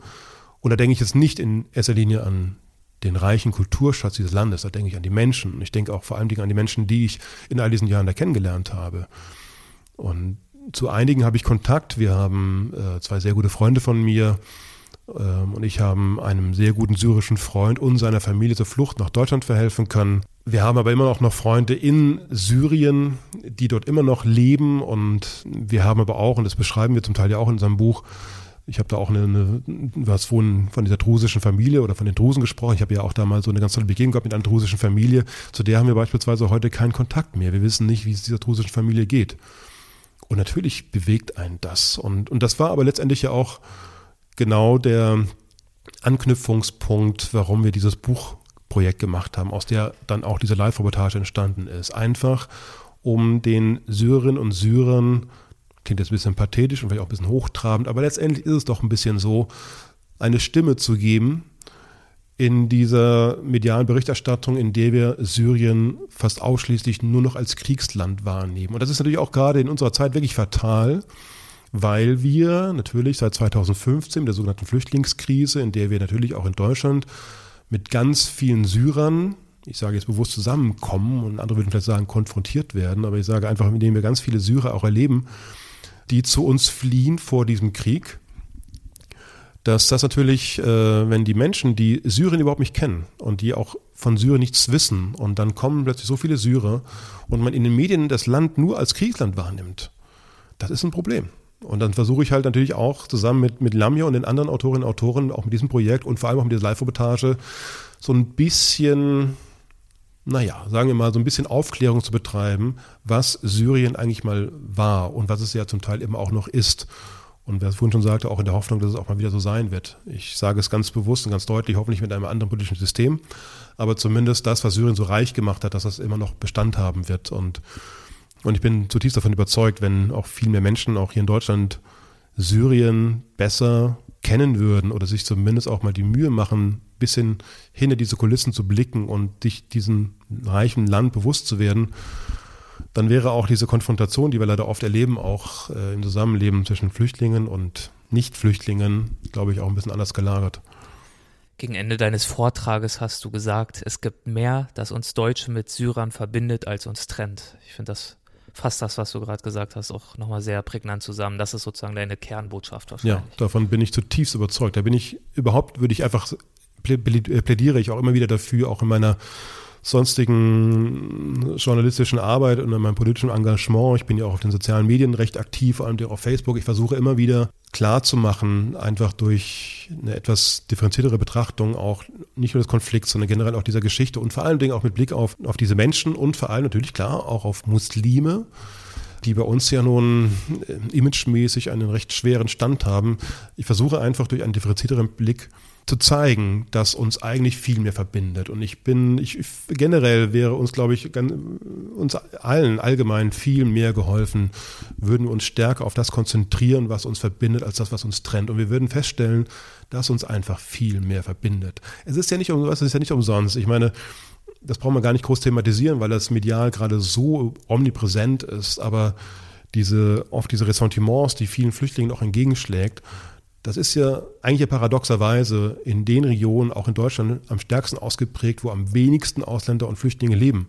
Und das spricht ja eigentlich dafür, dass es vor allen Dingen auch daran liegt, dass diese Menschen eben diesen Umgang nicht kennen, dass sie mit diesen Menschen auch nie in Berührung gekommen sind und deswegen irgendwelche ja, sagen wir es halt mit dem Schlagwort Ängste und Sorgen haben von über die, gegenüber diesem Fremden oder was sie so als fremd empfinden. Ich spreche auch mal ganz selten von fremd Menschen. Also wenn ich zum Beispiel auch in, ins Ausland reise, ich sage nie in meinen Vorträgen oder auch in meinen Reportagen, dass ich jetzt eine fremde Kultur kennenlerne. Ich lerne eine andere Kultur kennen. Ich finde, so mit diesem Wort fremd baut man schon sprachlich immer so eine Distanz auf. Und wenn man dann auch von den, von diesen fremden Kulturen spricht, die jetzt mit den Flüchtlingen zu uns kommen, dann sage ich immer, Leute, guckt euch das doch mal erstmal genauer an. Sprecht doch mal mit diesen Menschen und dann wird man feststellen, es gibt auch gerade auf der menschlichen Ebene, also wenn wir, wenn wir, der, wenn wir uns auf das konzentrieren, was doch uns Menschen auszeichnet, auch im unmittelbaren Umgang miteinander, nämlich das, was wir an Sorgen haben, aber was wir auch an Freuden haben, äh, was uns ähm, was uns im Leben erheitert und genauso, was uns das manchmal auch erschwert. Dann stellen wir fest, das ist ziemlich wurscht, ob das jetzt ein Deutscher ist oder ein Syrer. Das ist alles sehr ähnlich. Und natürlich gibt es auch kulturelle Unterschiede, es gibt auch Mentalitätsunterschiede. Aber ich, nach über 20 Jahren Syrien-Erfahrung, bin ich zutiefst davon überzeugt, wenn äh, man sich mehr auch auf Syrer einlässt, dann wird man eben genau mehr Gemeinsamkeiten feststellen. Und das ist wiederum etwas, was ich auch wirklich selbst als großen Gewinn aus meinen, aus diesem Projekt mitnehme, was ich so auch ehrlich gesagt nicht erwartet habe. Ich lerne ja gar nicht unbedingt durch das Buchprojekt, aber vor allem durch meine Live-Reportagen bin ich ja so auf Tournee, bin ja viel in Deutschland unterwegs und gerade im nächsten Jahr, 2019, habe ich noch sehr, sehr viele Auftritte. Das geht ja bis 2020 hinein. Und ich stelle jetzt immer wieder fest, wenn ich einen Auftritt habe, komme ich ja immer hinterher mit Zuschauern ins Gespräch. Das sind oftmals auch Syrer und Syrerinnen und das ist manchmal so fast schon rührend, weil die manchmal total baff sind und sagen manchmal auch, hey, das ist ja, du kennst ja Syrien besser als wir selbst. Und manchmal haben sie auch echt so Tränen in den Augen, weil sie plötzlich Bilder auf der Leinwand sehen von ihrem Syrien. Was ich aber manchmal noch viel berührender finde, ist, wenn ich mit Nicht-Syrern ins Gespräch komme, die sich um Syrer kümmern, die sich um syrische Geflüchtete, Geflüchtete kümmern und die letztendlich nichts von Syrien eigentlich wissen und äh, kaum ein Bild vor Augen haben. Und wenn die dann nach zwei Stunden Live-Reportage sagen, Mensch, ich wusste nicht, dass Syrien ein so vielfältiges Land ist. Und jetzt verstehe ich auch noch meine geflüchteten Syrer besser. Und manchmal ist es manchmal ganz süß. Da kommen manchmal Leute nach vorne auf die Bühne und sagen so, Hallo Lutz oder Hallo Jekel, ähm, ne, ich bin der, der und das sind, das sind meine Syrer und meinen dann so ihre Geflüchteten und das ist manchmal so rührend, weil es wie so eine Familie verstanden wird und dann merkt man eben wie auch und das wünschte ich mir so sehr, dass man auch in der medialen Wahrnehmung, auch in letztendlich der medialen Vermittlung mal viel stärker in den Fokus rücken würde, wie stark dieses zivilgesellschaftliche Engagement ist. Das ist nämlich wirklich sehr groß. Und es gibt ja auch darüber Zahlen, nur sind die ja viel weniger bekannt. Sagen mal, um es mal so plakativ zu sagen, die Flüchtlingsgegner sagen ja immer, da kommen jetzt Millionen von Flüchtlingen zu uns. Das sind keine Millionen, das ist eine knappe Übermillion. Das sind schon viele Menschen, das stimmt schon. Was aber wirklich Millionen sind, sind ehrenamtliche Flüchtlingshelfer. Das zivilgesellschaftliche Engagement, das hat sich zwar seit 2015 natürlich reduziert, klar was ja auch oftmals mit Frustration zusammenhängt, weil ja auch das gesellschaftlich nicht immer so mitgetragen wird. Aber ich lerne eben gerade bei meinen Rundreisen, jetzt bei meinen Vortragsreisen, genau solche Menschen kennen. Und ich finde das zutiefst beeindruckend. Ich sage das auch immer wieder diesen Menschen, dass sie damit viel stärker an die Öffentlichkeit gehen sollten. Nur, das tun die nicht. Die Flüchtlingsgegner, die sind so laut, auch in den sozialen Medien. Und man hat ja immer so das Gefühl, wenn man ja nur sich auf soziale Medien konzentrieren würde, dass ja eigentlich Deutschland irgendwie kurz vom Untergang ja schon ist. Also durch diese ganzen, also durch diese Millionen von Flüchtlingen, die ja das Land so stark verändern. Ich wünschte mir, dass man diese Millionen von Stimmen dieser ehrenamtlichen Helfer, die ja gerade die besten Brückenbauer sind, dass die mal viel stärker in den Fokus gerückt würden und dann stellt man auch fest, das Engagement ist da und, und das äh, funktioniert auch. Ich bin da ganz optimistisch. Und ich konnte es bei deinem Vortrag ja wirklich selber miterleben, wie viele Menschen da nach dem Vortrag zu dir gegangen sind, Syrer, Deutsche und das Gespräch gesucht haben. Und es war wirklich festzustellen, ja, dass sie von deiner Arbeit bewegt, berührt und auch beeindruckt waren. Das war schön zu sehen. Ja, das freut mich, wenn du das so wahrgenommen hast. Ja, ja schön. Und ähm, du bist ja nicht nur im Nachgang an deine Vorträge ähm, sehr diskussionsfreudig, sondern zum Beispiel auch auf Facebook, mhm. was finde ich auf eine ganz andere Weise, aber auch aller Ehren wert ist. Ähm, insbesondere wenn man ja bedenkt, wie wenig konstruktiv die Diskussionen dort oft sind und sein mhm. können. Du nimmst dir wirklich viel Zeit dort ausgewogen zu argumentieren und zu begründen und zu reflektieren und zu überzeugen. Was ist denn da für dein Antrieb, dir da so viel Zeit zu nehmen, so viel Energie da reinzustecken? Naja, eigentlich genau das Gleiche, was ich ähm, gerade versucht habe so zu skizzieren. Weißt du, weil wenn man ja, also ich werde, ja, hm, also ich sag mal, ja, weil da könnte man jetzt noch stundenlang reden, weil ich werde häufig gefragt, genau, woher kommt dieses Engagement und woher kommt dieses, ja, dieses Bedürfnis vielleicht auch, irgendwas vermitteln zu wollen. Und ich glaube, das liegt natürlich auch in meiner eigenen Biografie. Ich habe ja als Kind schon äh, durch den Beruf meines Vaters in einem islamischen Land gelebt, sag's bewusst so. Das war die Türkei. Also ich habe als Kind in Istanbul gelebt. Und für mich war der Umgang mit Menschen aus eben diesem islamischen Kulturkreis als von Kind an schon immer irgendwie vertraut und eben nicht fremd. Und wenn ich sehe, auch durch jetzt mein Studium der Islamwissenschaften, äh, durch meine vielen Reisen, ich habe ja auch eine Zeit lang in Damaskus gelebt, ich habe eine Zeit lang im Jemen gelebt, in Sanaa, ähm, dann eben als Kind in Istanbul, sind für mich das keine fremden Welten. Und es treibt mich in der Tat schon so ein bisschen um, wenn ich erlebe, wie oft und wie, wie sehr manche Menschen ein Problem haben mit dem vermeintlich Fremden. Und das ja zu großen Konflikten führen kann. Und es tut es ja auch. Haben wir jüngst ja auch wieder so erlebt. Und das macht mir dann schon Sorge. Und ich versuche mich da so ein bisschen, das, ja, ich tue mich da immer so ein bisschen schwer, weil ich, also, aber ich, ich versuche mich schon so ein bisschen als Brückenbauer, einfach deswegen, weil ich dann versuche, einfach aus meinen eigenen Erfahrungen zu berichten. Mir wird da oft dann ein bisschen unterstellt, äh, gerade in den sozialen Medien, ich würde dann so ein bisschen beschönigen. Ich habe ja auch in bestimmten, weil du es ja gerade angesprochen hast, bei Facebook, ich bin ja in bestimmten Kreisen habe ich ja so den Ruf weg, ähm, ich bin dann so der, der Scharia-Appeaser, der Islam-Appeaser, ne? so, also der, der immer alles schön redet. Und ich glaube, da verwechseln ganz viele Leute Schönreden mit differenzierter Betrachtung. Und wenn jemand per se, und zwar sehr stark, so eine antimuslimische Haltung einnimmt, man kann sogar sagen, zum Teil eine islamfeindliche Haltung einnimmt, und dann kommt da jemand so wie ich daher gedackelt und versucht einfach mal so sagen, na gut, magst du ja so sehen, aber ich kann dir zumindest jetzt mal von meiner Erfahrung das und jenes berichten. Und ich finde es ja immer ganz putzig, wenn Leute mir dann versuchen wollen zu erklären, wie es so in islamischen Ländern so ist. Also wie das so Leben da ist so in diesen Ländern. Und ich frage dann immer auch so, wovon sprichst du? Also sprichst du jetzt aus Erfahrung? Hast du schon mal da gelebt? Und in aller Regel waren die, Länder noch, waren die Leute noch nicht mal in einem islamischen Land. Also geschweige denn, dass sie da gelebt haben. Aber sie wissen trotzdem bestens Bescheid und versuchen dann trotzdem gleicher, in gleichermaßen meine eigenen Erfahrungen zu diskreditieren oder, oder irgendwie als, als, als naiv darzustellen. Das finde ich mir unglaublich faszinierend. Und das treibt mich dann auch so ein bisschen an. Und dann versuche ich, möglichst sachlich und ähm, unaufgeregt da mich halt ein bisschen zu engagieren, weil ich einfach das, das Bedürfnis habe, ja, da ein bisschen Aufklärung zu betreiben. Und der Adressat dieser Diskussion, die ich auf, auf Facebook führe, sind in allererster Linie nicht diejenigen, mit denen ich ja diskutiere weil das sind in, den, in aller Regel nicht die Leute, die man erreichen kann, sondern es sind mehr diejenigen, die mitlesen. Es gibt da ja viele Untersuchungen ähm, und ich weiß das auch und das freut mich dann natürlich auch, wenn ich dann mal wieder irgendwelche uff, also Nerven aufreibende Diskussionen führe und manchmal ja auch äh, meine Frau irgendwann sagt, sag mal, was machst du da jetzt schon wieder? Und dann bin ich auch manchmal auch manchmal schon so bin auch mal so für einen Moment auch mal ein bisschen fix und fertig. Also jetzt nicht so mental, sondern irgendwie, ich bin einfach mal ausgelaucht. So, dann so, boah, Mensch, das war jetzt wieder anstrengend. Aber ich kriege dann manchmal auch Mails oder manchmal auch auf, auf den Vortragsreisen kommen manchmal Leute auf mich zu und sagen, hey Lutz, also ne, finde ich ja cool, was du auf Facebook machst. Und ich frage dann so, wer bist du denn? Und dann sagen die mir irgendwelche Namen und ich sage so, äh, kennen wir uns? Und dann sagen die so, nee, nee, also du kennst mich nicht, aber ich kenne dich auf Facebook und ich, ich finde es mal toll, was du da schreibst. Und dann denke ich, okay, gut.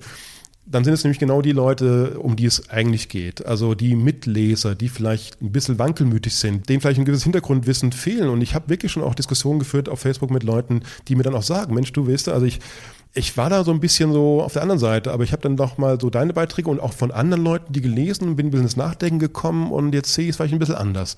Und das ist doch wunderbar. Also Facebook kann wahnsinnig anstrengend sein, aber auch sehr fruchtbar. Und ich habe auch über Facebook schon mein Netzwerk gut ausbauen können. Und, und da kommen wir dann sozusagen wieder auf den Ausgangspunkt zurück. Lamia, Kador und ich kennen uns auch über Facebook. Wir sind zwar mittlerweile auch persönlich befreundet und haben eben dieses Projekt zusammen initiiert. Aber wir haben uns auch bei einer Diskussion über Facebook kennengelernt. Uns dann irgendwann mal analog getroffen auf einen Kaffee hier in Berlin.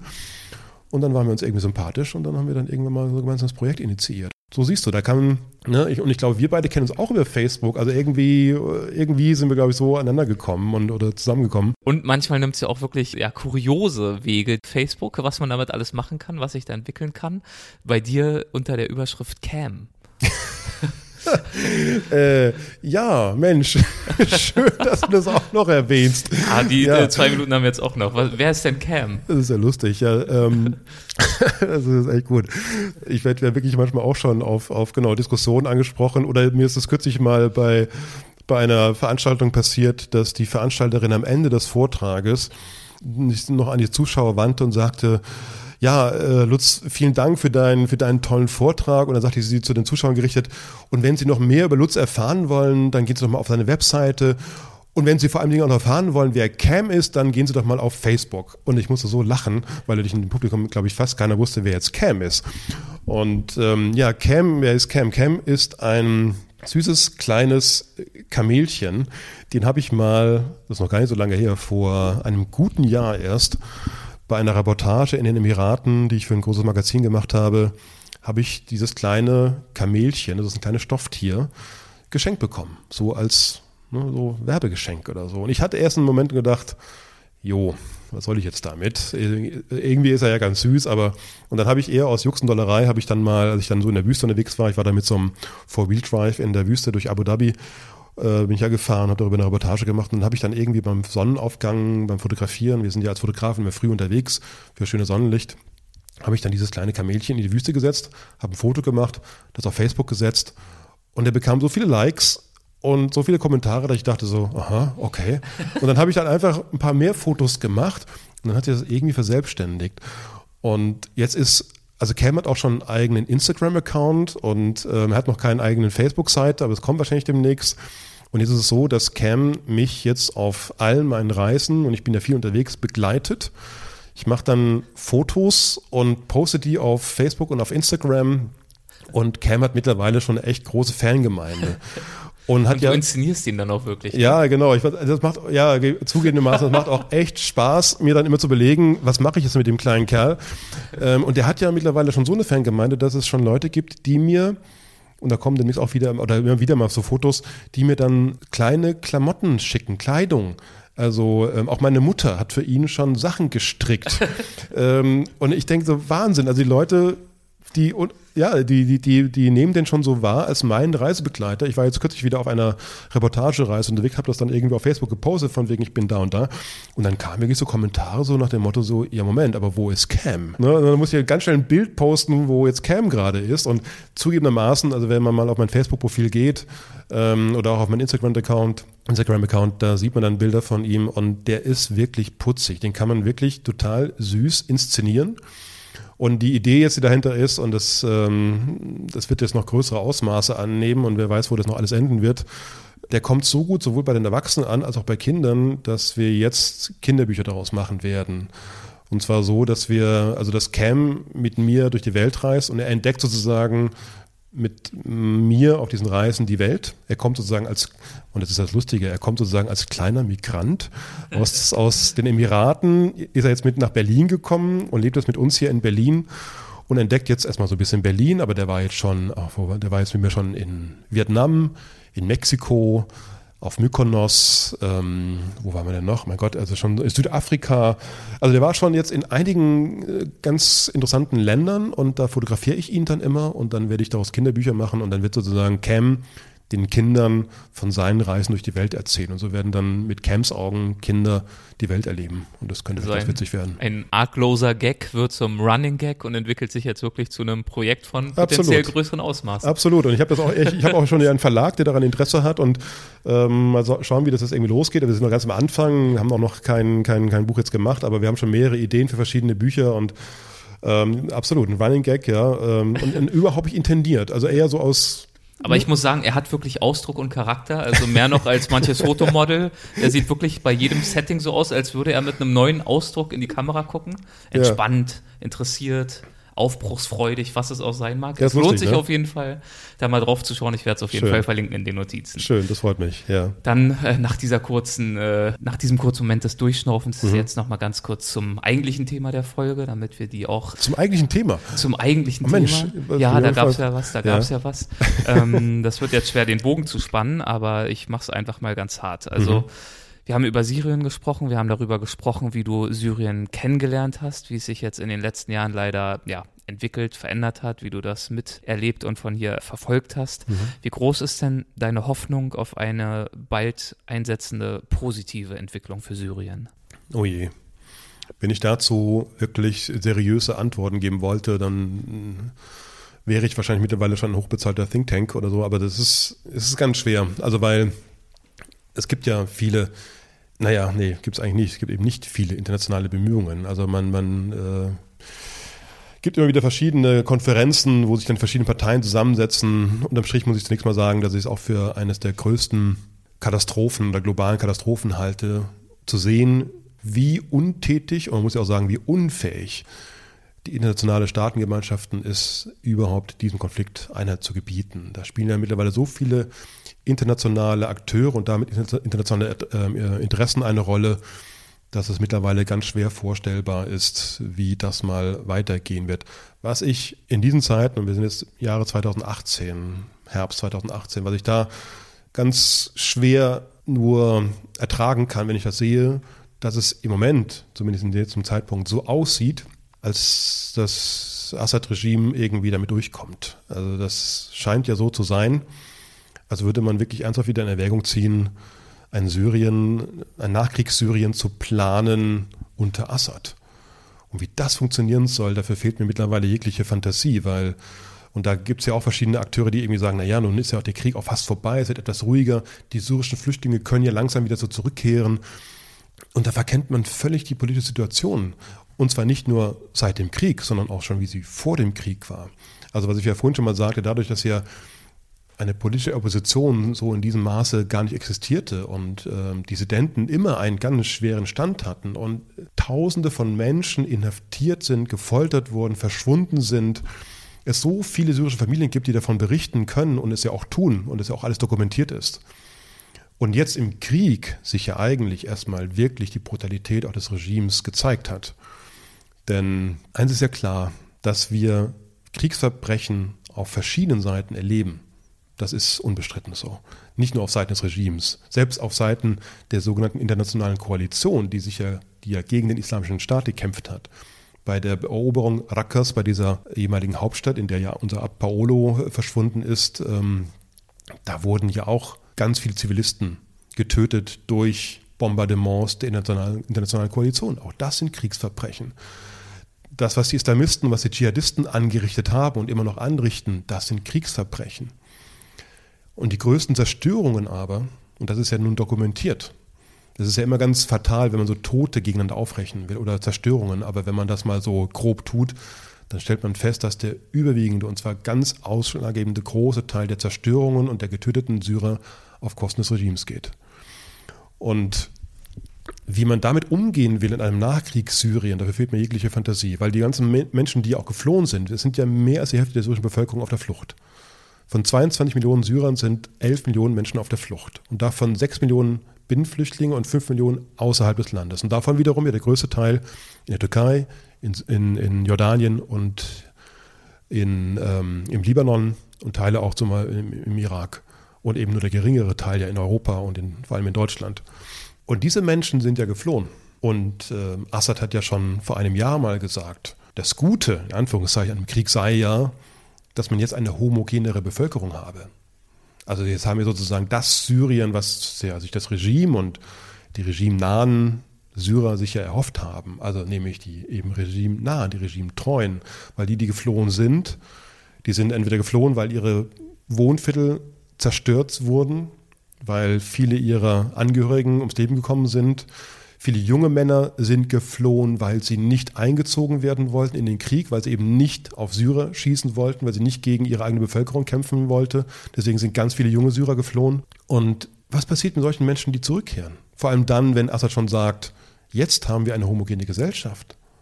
Und wenn, wie vor einigen Wochen geschehen, der, der Chef des äh, syrischen Luftwaffengeheimdienstes, Jamil Hassan, das wurde ja so nach außen getragen, bei einer Geheimsitzung auch gesagt hat, die sollen nur alle wiederkommen. Wir werden, die werden schon sehen, was wir mit ihnen machen. Also es wird gedroht. Dieses, diese, diese Drohung, die ist unbestätigt. Aber viele sagen auch, und viele politische Analysten sagen auch, die sich noch viel, viel besser mit Syrien auskennen als ich, aber das ist irgendwie logisch, die sagen, allein, dass das Regime das noch nicht dementiert hat, ist schon ein Zeichen genug. Ob das dieser, dieser Luftwaffenchef wirklich gesagt oder nicht, spielt gar keine Rolle. Das wurde in den Medien verbreitet und das Regime hat sich dementiert. Das ist ein Zeichen an die Exilsyrer, die jetzt im Ausland sind. Wenn ihr zurückkommt, müsst ihr mit allem rechnen. Und das ist natürlich fatal. Und wenn jetzt auch verschiedene Parteien, wer auch immer, sagt, die Syrer sollten ja langsam zurückkehren, der Krieg ist ja langsam vorbei, sollen doch mal ihr Land wieder aufbauen. Die verkennen völlig das politische, repressive Regime, unter dem die Syrer ja immer schon seit Jahrzehnten äh, gelitten haben. Und das ist ja das, was ich immer auch wieder sage. Syrien ist für mich das spannendste und, und eben kulturell und menschlich reichste Land in der gesamten arabischen Welt. Aber dann spreche ich eben von Syrien als Land und von den Menschen. Ich spreche nicht von dem Regime. Nicht? Und dann gibt es ja manchmal so die Leute, die sagen, das erlebe ich ja manchmal auch auf meinen Diskussionen, äh, auf meinen, auf meinen ähm, Vortragsreisen, dann auch in Diskussionen. Dann sagen manchmal Leute zu mir, wissen Sie, Sie haben dieses Syrien jetzt so toll beschrieben und was Syrien so reich gemacht hat. Aber das war doch alles unter Assad. Also, und jetzt? Schauen Sie sich doch jetzt Syrien an, jetzt ist es zerstört. Warum sind Sie denn so gegen Assad? Und dann sage ich immer, da haben Sie recht. Syrien war unter Assad ein schönes Land.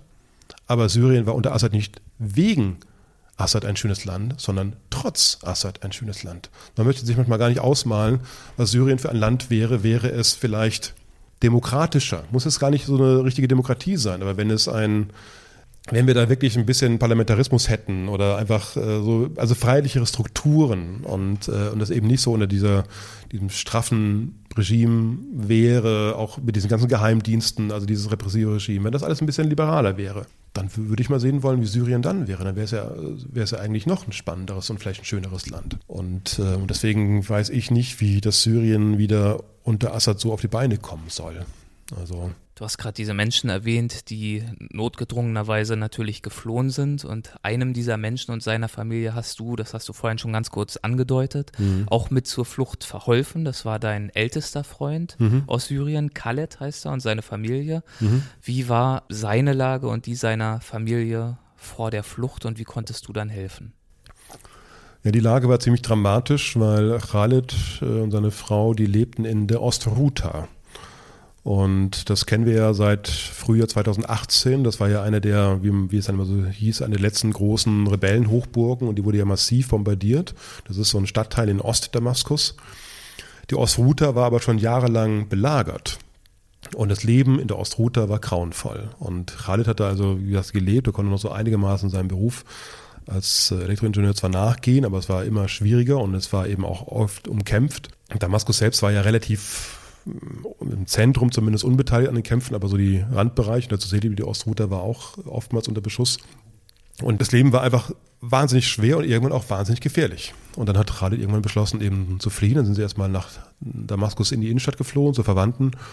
Und dann aber haben sich irgendwann entschlossen, das Land ganz zu verlassen und sind dann über Land nach Istanbul geflohen und waren dann in Istanbul, wo ja ganz, ganz viele syrische Geflüchtete auch waren. Man muss ja wirklich nochmal erwähnen, es leben 3,5 Millionen syrische Flüchtlinge in der Türkei. Das ist eine immense Leistung. Das muss man auch der Türkei gegenüber hoch anrechnen. Das ist einfach so. Trotz aller ähm, Dissonanz, die wir zurzeit mit der Türkei haben. Aber das ist schon wirklich eine immense Leistung. Und davon leben halt auch natürlich die meisten in der Osttürkei, aber jetzt sind eben auch ganz viele in Istanbul. Da gibt es mittlerweile so eine richtige syrische Community, die auch gut ineinander vernetzt sind. Und deswegen sind auch diese Fluchtwege waren vor allem Dingen, ne, so 15, 16 waren die gut vernetzt. Und Khalid wollte dann mit seiner Familie über die Balkanroute weiterfliehen und eventuell nach Schweden, weil da Familie lebten, seine Frau. Und wir haben dann zu Khalid gesagt, Khalid, bleib, wo du bist. Ähm, mach das nicht. Und wir haben, wir waren, sind eben drei Freunde und wir haben das dann ein bisschen über, da muss man wirklich sagen, da hatte Khalid und wir, aber vor allem Khalid hat für mich großes Glück, weil wir über ein bisschen ähm, Verbindungen konnten wir, Khalid, der schon gut Deutsch sprach und eben Elektroingenieur war, konnten wir einen Job besorgen in, in, in der Nähe von Stuttgart. Und wir konnten dann die Familie legal nach Deutschland holen. Das war natürlich ein Privileg. Also sie sind letztendlich geflohen bis nach Istanbul und dann kamen sie aber legal hier rein. Also das ist schon was ganz Besonderes. Und sie lebt halt jetzt seit 2014 in, in Deutschland. Wie lief euer Wiedersehen hier in Deutschland ab und Oh, welche, ja. welche Rolle spielte Fußball dabei? ja. Genau, da kann man das auch jetzt wieder humorvoller betrachten, weil letztendlich war das ja ein Happy End und in der Tat, das, das Wiedersehen, das war mein Gott, also hoch emotional in vielerlei Hinsicht, weil man muss sich ja vorstellen, also wir kennen, ich kenne Khaled seit wirklich 25 Jahren. Solange ich Syrien kenne, solange kenne ich Khaled. Als ich damals, als ich vorhin erzählte, meinen Sprachkurs am Goethe-Institut Damaskus gemacht habe, also 93, da hatte Khaled einen Deutschkurs gemacht und da haben wir uns kennengelernt und seither kennen wir uns. Also lange, lange Freundschaft und wir haben uns aber in den letzten Jahren nicht gesehen. Äh, äh, auch kurz vor 2011, wir haben uns nochmal irgendwann getroffen, aber dann natürlich seit dem Krieg nicht mehr. Und dann flieht er mit seiner Familie nach Istanbul, sehr dramatisch, das war auch gefährlich, können dann aber mit viel Glück und, und äh, entsprechenden Verbindungen sie nach Deutschland holen. Dann leben sie da in Bietigheim-Bissingen. Das ist ja auch nochmal sowas, ne? Das ist ja ein Vorort bei Stuttgart. Und ich meine, weißt du, wenn du als Syrer nach Deutschland kommst und kannst zwar gut Deutsch oder schon ganz gut Deutsch und lebst dann aber in Bietigheim-Bissingen. Das ist schon echt eine harte Nummer. Das ist schon fies, genau. Da müssen ja auch wir uns ja immer schon konzentrieren, um das einigermaßen unfallfrei auszusprechen. Und dann haben wir damit Khaled immer auch so ein bisschen aufgezogen. Dann haben wir gesagt, dann doch ne, wo, wo, wo, wo wohnt ihr nochmal? Und dann hat er irgendwann nur noch gesagt, bei Stuttgart, ne, weil das ja da ist und dann, genau. Und dann war es jedenfalls so, dass sie dann 2014 im Frühjahr nach Deutschland gekommen sind und dann kamen sie im Sommer von Bietigheim-Bissingen uns hier in Berlin besuchen. Und das war in der Tat hoch emotional, weil natürlich, mein Gott, also wir ne, hier in unserer Wohnung und dann klingelt's und dann steht da die Familie plötzlich vor der Tür, die wir jahrelang nicht gesehen haben und von denen wir auch lange Zeit nicht wussten, wird das alles? Klappt das auch? Kommen Sie sicher hier an? Und überhaupt, wie ist die Lage in Ostruta? Überleben Sie das überhaupt? Und dann sind die plötzlich hier vor der Tür in Berlin. Also wir haben, da flossen viele Tränen und, und also Freudentränen und ähm, sind uns alle in die Arme gefallen. Das war also ein großes Wiedersehen, ein großartiger Moment. Ähm, und dann aber, genau, wie du es angesprochen hast, ne, also wir drücken uns noch so die letzten Tränen aus dem Gesicht und dann sagt Khalid irgendwann zu mir, Lutz, mach den Fernseher an. Weil 2014 im Sommer war auch wieder Fußball-WM und es gab an diesem Tag ein wichtiges Spiel Deutschland gegen Frankreich und Khalid ist ein riesiger Fußballfan. Der kennt sich auch in der Bundesliga hervorragend aus, also viel besser als ich. Also ich kenne mich eigentlich da gar nicht aus, aber er ist da wirklich bewandert. Und dann haben wir nach dem Abend noch zusammen Fußball geguckt, genau. Und dann hat Maya dann noch, seine Frau hat dann noch syrisch gekocht also es war ein wunderbarer Abend. Also groß Hallo mit allen Freunden hier und die Familie war da und in Sicherheit und dann hat auch noch Deutschland gegen Frankreich gewonnen. Dann sind wir noch später noch Weltmeister geworden, das wussten wir da ja noch nicht. Aber das war natürlich dann äh, großartig. Also die alte, alte Freund Khalid, so ein langer Freund, kommt dann sicher hier an mit der Familie und dann war alles gut. Vor nicht allzu langer Zeit wurde ihm und seiner Familie ja eine Videoaufnahme, ich glaube einfach mit einem Smartphone aufgezeichnet, mhm. zugespielt aus ihrer ehemaligen Wohnung. Genau. Was hat diese Aufnahme gezeigt? Ja, wie gesagt, Ostruta ist ja, und da waren sie ja nun glücklicherweise ja schon lange in Deutschland, ne, seit 2014. Und die Ostruta wurde ja im Frühjahr 2018 massiv bombardiert. Und eben auch die Straßen und die, der Stadtteil, in dem sie gewohnt haben. Und dann hat Khalid, genau, ich weiß nicht mehr jetzt von wem, ich glaube von irgendeinem Verwandten, der jetzt wieder mal zurück konnte nach den Kämpfen. Und dann hat er die Straße gefilmt mit dem, mit dem Handy und, und auch die Wohnung. Und das hat er dann Khalid geschickt. Diese beiden Videos zeige ich auch kurz in meiner Live-Reportage und ja, das, was man auf diesen Videos sieht, ist reine Zerstörung. Also die Straße bombardiert, wie man das aus Kriegen kennt. Die Wohnung ein reines Trümmerfeld, also wirklich so weit ja, ausgeblutet, dass ja selbst die, die Fensterrahmen und die Türrahmen wurden ja rausgerissen, weil man die zum Teil verfeuert hat und man hat dann Elektrokabel aus Wänden rausgerissen, weil man die dann verkauft hat und, und also in der Wohnung war nichts mehr übrig, ein reines Trümmerfeld. Und Rade hatte mir erzählt, als ähm, sie diese Videos bekommen haben, ist Maya natürlich seine Frau in Tränen ausgebrochen und, und Rade sagte dann irgendwie zu mir, naja, weißt du, Lutz, aber immerhin, das Haus steht noch. Also so, so, ein, so muss man das wahrscheinlich dann irgendwann sogar sehen, wenn man er sagte, das ist, es könnte ja auch ganz kaputt sein, aber immerhin das Haus steht noch und vielleicht können wir wieder irgendwann zurück. Wie ist das denn? Wie denkt die Familie darüber? Wie äh, hält sich da Sehnsucht die Waage, die Hoffnung auf eine Rückkehr, gerade auch so bei den Eltern und bei den Kindern? Das ist gerade das ist eine gute Frage und das ist gerade bei der Familie auch, finde ich, äh, interessant und auch sehr bezeichnend, weil Khalid, mein alter Freund, der wollte immer, seit ich ihn kenne, nach Deutschland. Der hatte auch so eine Sehnsucht nach Deutschland, man weiß gar nicht so genau, woher das kommt. Das war natürlich auch so ein bisschen die, das, wie oft so Deutschland im Ausland vermittelt wird. Das ist das äh, Land mit dem guten Fußball, das ist das Land mit den tollen Autos und ne, irgendwie, es ist ja auch ein reiches Land und das wird dann halt aber natürlich auch immer sehr rosig dann auch oft so dargestellt. Und er wollte immer mal nach Deutschland und fand das immer schon ganz großartig. Und er hatte uns auch vor vielen Jahren mal, das war glaube ich 99, 2000, ich mich richtig erinnere, da hatte er auch mal durch ein, hatte man in Schweden äh, gearbeitet für ein paar Wochen und dann konnte er gegen Schengen-Visum uns dann in Deutschland besuchen und das war auch ein großartiges Erlebnis. Einmal war er also da und dann wollte er immer nach Deutschland und dann ist er jetzt in Deutschland, aber natürlich nicht unter den Umständen, wie er sich das natürlich so vorgestellt hat. Er hat nicht gedacht, dass er wegen eines Krieges mal sein Land verlassen muss um dann nach Deutschland kommen zu können. Und er ist Deutschland wahnsinnig dankbar für all das, was ihm hier geboten wird und dass er ja letztendlich so wie muss man ja ganz deutlich sagen, wie ganz, ganz wenige Flüchtlinge ist er ja hier sehr weich gelandet äh, mit seiner Familie, weil wir ihm halt einen Job besorgen konnten. Er verdient Geld, er hat eine Wohn, also er, er wohnt zur Miete, er konnte Teile seiner Familie nachholen, nicht alle, aber ein Teil. Ist jetzt nicht mehr möglich, aber 2014 ging das, war das noch so. Und ja, und dann habe ich letztes Jahr, als ich die wieder, als ich die Familie wieder besucht habe in Stuttgart, habe ich dann auch gefragt, genau, was ist eigentlich so? Ne? Wollt ihr mal wieder so zurück, wenn es irgendwann wieder geht? Und das war interessant, weil die beiden Kinder, Farah und Khalil, die Tochter und der Sohn, ich glaube, Farah, die Tochter ist, glaube ich, jetzt 17 und Khalil, glaube ich, jetzt 14 ungefähr. Die beiden haben sofort gesagt, nö, wir bleiben hier. Und die beiden haben sich vor vier Jahren sehr schwer getan, hier mit Deutschland sprechen, aber mittlerweile sehr gut Deutsch. Und die wollen auf jeden Fall hier bleiben. Und die beiden Eltern, Khalid und Maya, haben gesagt, sie wollen wieder zurück. Und das finde ich gerade bei Khalid auch so interessant und aber auch natürlich so verständlich. Er, der immer nach Deutschland wollte, ist jetzt hier, ist Deutschland sehr dankbar, fühlt sich auch wohl hier, aber jetzt merkt er natürlich, wofür sein Herz wirklich schlägt und das ist seine Heimat. Und trotz der Zerstörung und trotz des fürchterlichen Krieges sagt er, er will irgendwann wieder zurück. Wann das sein wird, wissen wir nicht. Und so schnell wird es wohl auch nicht sein. Ich denke, das ist auch jetzt ein guter Punkt, um es dabei zu belassen. Wir werden alle abwarten müssen, wie sich die Dinge weiterentwickeln. Ich danke dir auf jeden Fall für diese, ja, ich finde, mitreißenden Einblicke in dieses Land und darin, wie du es erlebt hast, von den Anfängen deiner Auseinandersetzung 93 bis wirklich heute. Wo können denn unsere Hörer am besten mehr über dich erfahren, über deine Projekte, deine Auftritte? Ja, ich habe nämlich eine eigene Webseite. Also wenn man meinen Namen Lutz Jekel googelt, kommt man sofort auf meine Webseite, Jekel ohne C geschrieben, mit A-Umlaut. Aber geht auch mit CK, habe ich schon mal getestet, geht auch. Ähm, also lutzjekel.com ist meine Webseite. Wir haben auch zu dem Syrien-Projekt eine eigene Webseite, die nennt sich syrien-ohne-krieg.de. Äh, wenn man aber auch Syrien ein Land ohne Krieg angibt, kommt man sofort auf die Webseite. Da finden sich dann eben ganz viele Fotos, noch weitere Hinweise, da ganze Informationen zu unseren Co-Autorinnen und Co-Autoren.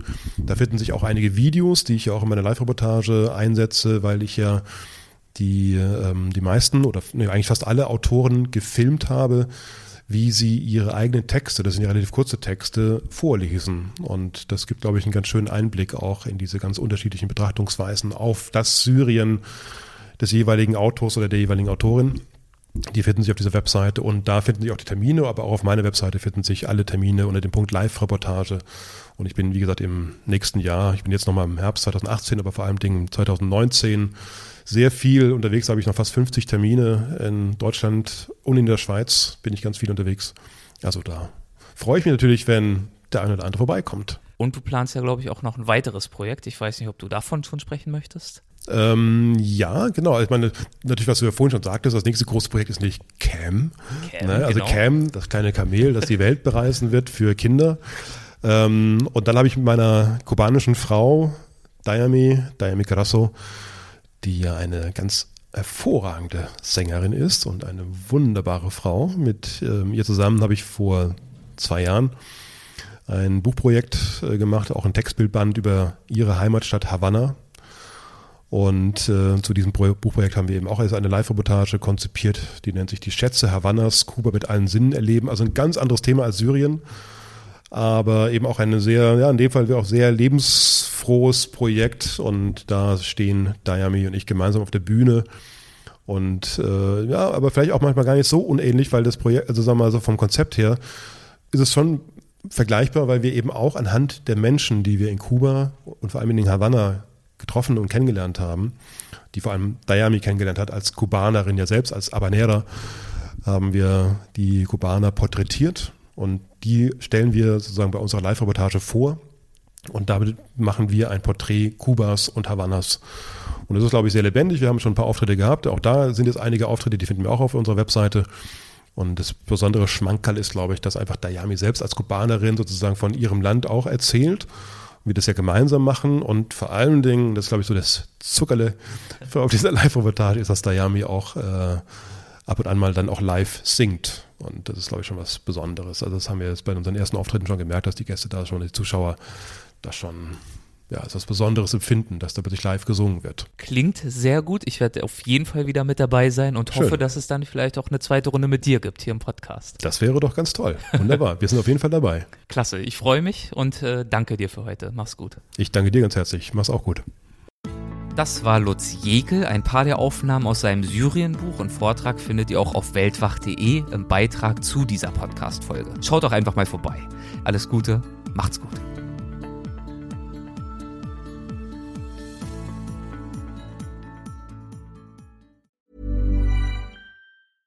Ever catch yourself eating the same flavorless dinner three days in a row? Dreaming of something better? Well, HelloFresh is your guilt-free dream come true, baby. It's me, Kiki Palmer. Let's wake up those taste buds with hot, juicy pecan-crusted chicken or garlic butter shrimp scampi. Mm. Hello Fresh. Stop dreaming of all the delicious possibilities and dig in at HelloFresh.com. Let's get this dinner party started. Planning for your next trip? Elevate your travel style with Quince. Quince has all the jet setting essentials you'll want for your next getaway, like European linen, premium luggage options, buttery soft Italian leather bags, and so much more. And is all priced at 50 to 80% less than similar brands. Plus, Quince only works with factories that use safe and ethical manufacturing practices. Pack your bags with high-quality essentials you'll be wearing for vacations to come with Quince. Go to quince.com slash pack for free shipping and 365-day returns.